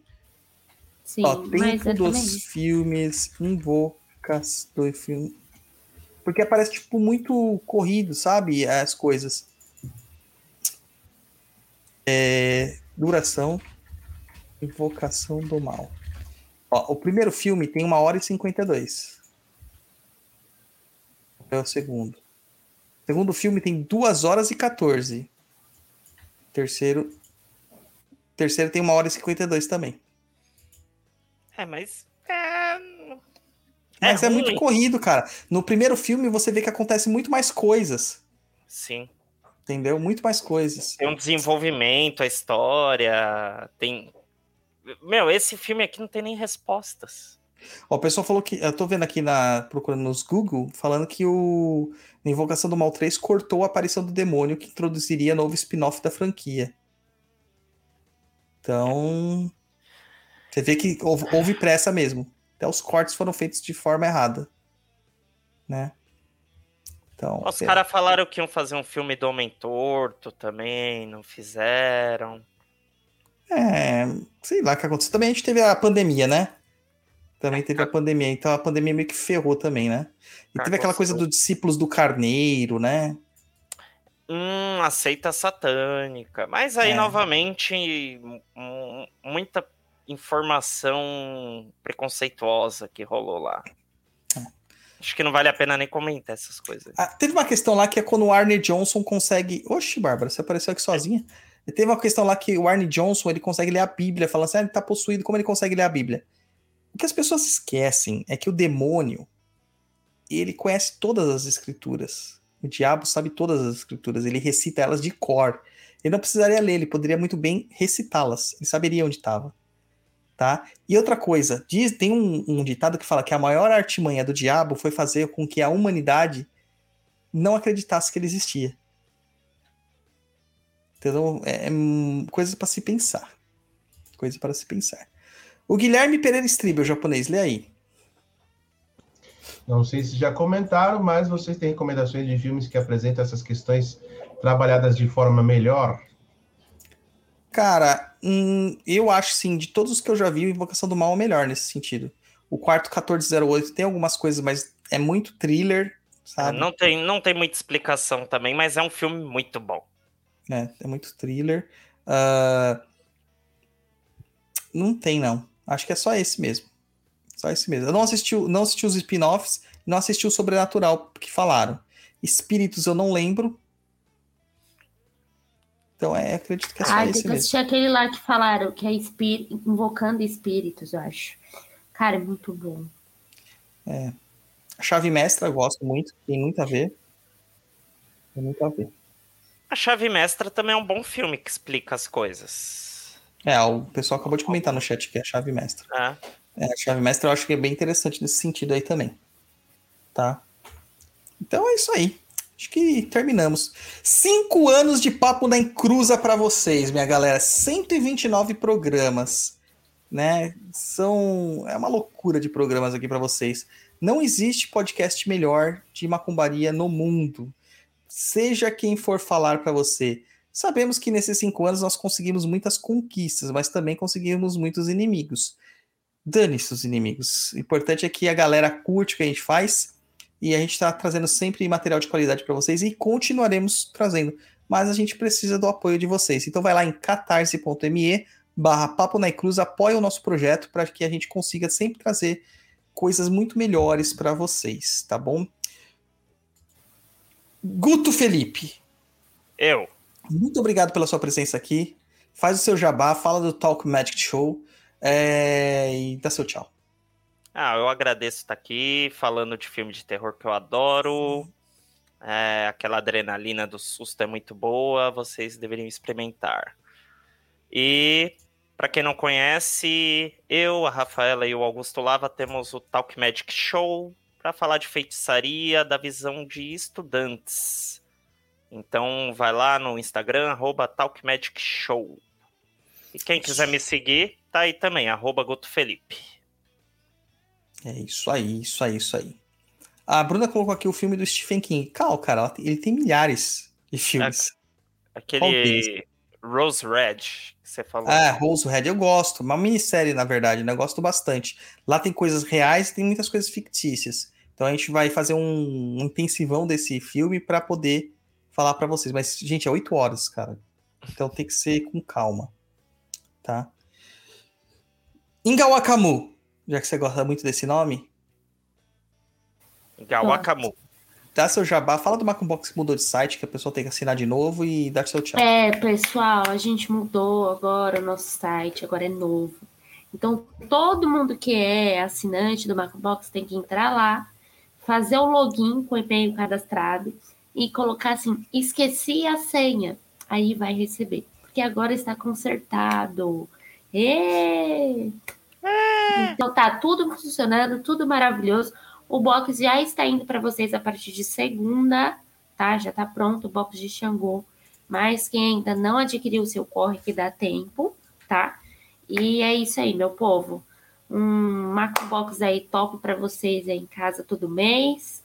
Divulguem para a titia, o titio, a vovó, para todo mundo. Divulgo para todo mundo. Fala, eu sou macumbeira e eu tenho um clube de assinatura. Olha só. É tudo de bom. E é isso aí, gente. Saravá pra vocês. Isso aí. Japonês. Sim, Cin- eu. Cinco anos, cara. Você tá comigo aqui desde o começo. Como você se sente nessa meia década de Papo na Encruza, cara? Cara, cansado, mas é, estamos aí, aprendendo cada dia um pouquinho mais, porque quem vê a gente aqui não sabe quanto que isso aqui dá trabalho. Você que faz a pauta ou coisa, a gente que dedica tempo aqui de, de pensar, de montar, de apresentar. É, você também edita, coloca, enfim. Não é fácil isso aqui, não é fácil estar aqui. Demanda perseverança e tempo. Mas é gostoso ao mesmo tempo, né? Receber, ver o comentário do pessoal, receber esse feedback do pessoal que, que tá lá no Umbral, que tá aqui. Eu não acompanho muito, porque, como eu disse, minha vida tá uma correria tão grande. É, mas é muito bom estar aqui. Cara, o pessoal lá no Umbral até elogiou muito, né? Falou que você é uma peça fundamental do nosso programete, porque eles viram a sua evolução desde o primeiro episódio até hoje. Ainda mais as pessoas que ouvem na, na maratona, tá ligado? É, E eles estão. Percebe mais, né? É, percebe mais, né? Porque não tem esse deslocamento. E o pessoal tava falando muito isso, que você faz as perguntas que eles gostariam de fazer, e às vezes eles nem eles sabem que tem as perguntas para fazer. Né? E o Marcos Orestes aqui que mandou um super sticker pra gente de 50, muito obrigado. Então, fantástico, né? Então é isso aí, aí. gente. Ó, Papo na Encruza Calma. continua. Entramos na- no quinto ano aqui, né? São cinco Uhum. anos de Papo na Encruza. Tem muita coisa ainda por vir. O pessoal do Umbral sugeriu da gente fazer uma revisão em alguns temas que ficaram lá atrás no passado, sendo um deles as sete linhas de Umbanda. Fazer outros programas agora, né, atualizados, falando sobre cada uma das sete linhas. Então, se você gostou dessa ideia, vai lá em, em nosso Instagramzinho, arroba Papo na Encruza, manda lá no inbox pra gente. Eu quero uma revisão das sete linhas de Umbanda. pra gente saber, tá bom? Uh, acompanha também meu, meu perfil pessoal, arroba Douglas Rainho 7. Tô postando muito conteúdo lá de educação, de informação e afins. É, e eu acho que vocês vão gostar muito do que eu tô pondo lá.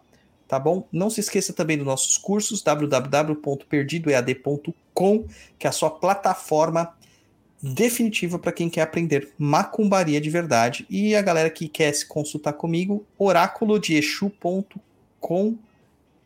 É só isso, oraculodeexu.com.br, né? oraculodeexu.com.br. Lá tem minha agenda, meus preços e toda a explicação do meu trabalho. E ah, o Guto já se consultou comigo. Fala aí, Guto. É, eu acho que eu já consultei de tudo um pouco, né? É. Tarô, Oráculo de Exu, Oráculo Novo. Cara, é incrível. Uma porrada atrás da outra, mas que te joga pra frente, assim, sabe? É isso aí. Então, muito obrigado, meu povo. Esse programa não existiria se não fosse vocês. Agradecido. Saravá, axé. Você quer falar japonês? Pode falar. É lógico, você me interrompeu. Você que me cortou, me cortou, né? Eu tava lá. Eu faço falando. isso há cinco anos e você nunca reclamou. É, então, é por isso que eu tô falando pra você esperar não acabar o programa ainda. É, enfim, são cinco anos aí dessa trajetória, quem acompanhou desde. Ele vai chorar. Vai. Não, não. Ele vai chorar. Agra agradecer. Agradecer todo mundo aí que acompanha desde o começo, quem pegou pela, pelo meio do caminho, que está chegando agora, muito obrigado. Para quem é nosso apoiador aí, que ajuda a manter os custos do programa, porque também isso aqui envolve dinheiro, muito obrigado também. É, quem compartilha os nossos posts, os nossos programas, também muito obrigado. Enfim, é, só tem a agradecer a todo mundo aí que, que faz movimentar o Papo na Encruza, entendeu? Muito obrigado. E, assim, quem diria que, sempre fala isso, né? Quem diria que o programa teria cinco anos de vida, né? Duraria cinco anos. Que a gente pensou que talvez no décimo episódio não passaria, né? Mas estamos aí. Olha cara. que tentaram nos derrubar. Mas quem é. tem Exu tem. Mas tentaram, tentaram derrubar. derrubar. E nós estamos aí no programa 129 e não tem previsão de, de parar, né? Graças a Deus, né? Porque tem bastante coisa para se falar, tem muita gente ainda para a gente convidar para vir aqui. É, vocês aí ajudam bastante com os temas. Manda lá a sugestão para a gente no e-mail, contato.perdido.co. Sugestão de convidado também. É sempre bem-vindo essas, é, essas dicas de vocês aí, a gente vê lá e, se possível, a gente traz aqui também. Basicamente é isso. E bom final de semana. Sextou, quer dizer, agora já é sábado, né? Porque já passou da meia-noite. Sábado. Sábado. Não chora não, Japa, não chora não. E é isso. Tá quase, tá quase. E o Palmeiras não tem Mundial. Esqueci de falar isso. Aí melhorou, aí, aí finalizou. Mas não chora não, japonês, a gente sabe. Corinthians, a, ó. A Tânia tá falando aqui que a gente vale ouro. Não, nós valemos platina, que é mais do que ouro. Tá? Muito obrigado, meu povo, e a gente encerra aqui. Tentaram nos derrubar, mas a gente tá firme e forte. Saravá.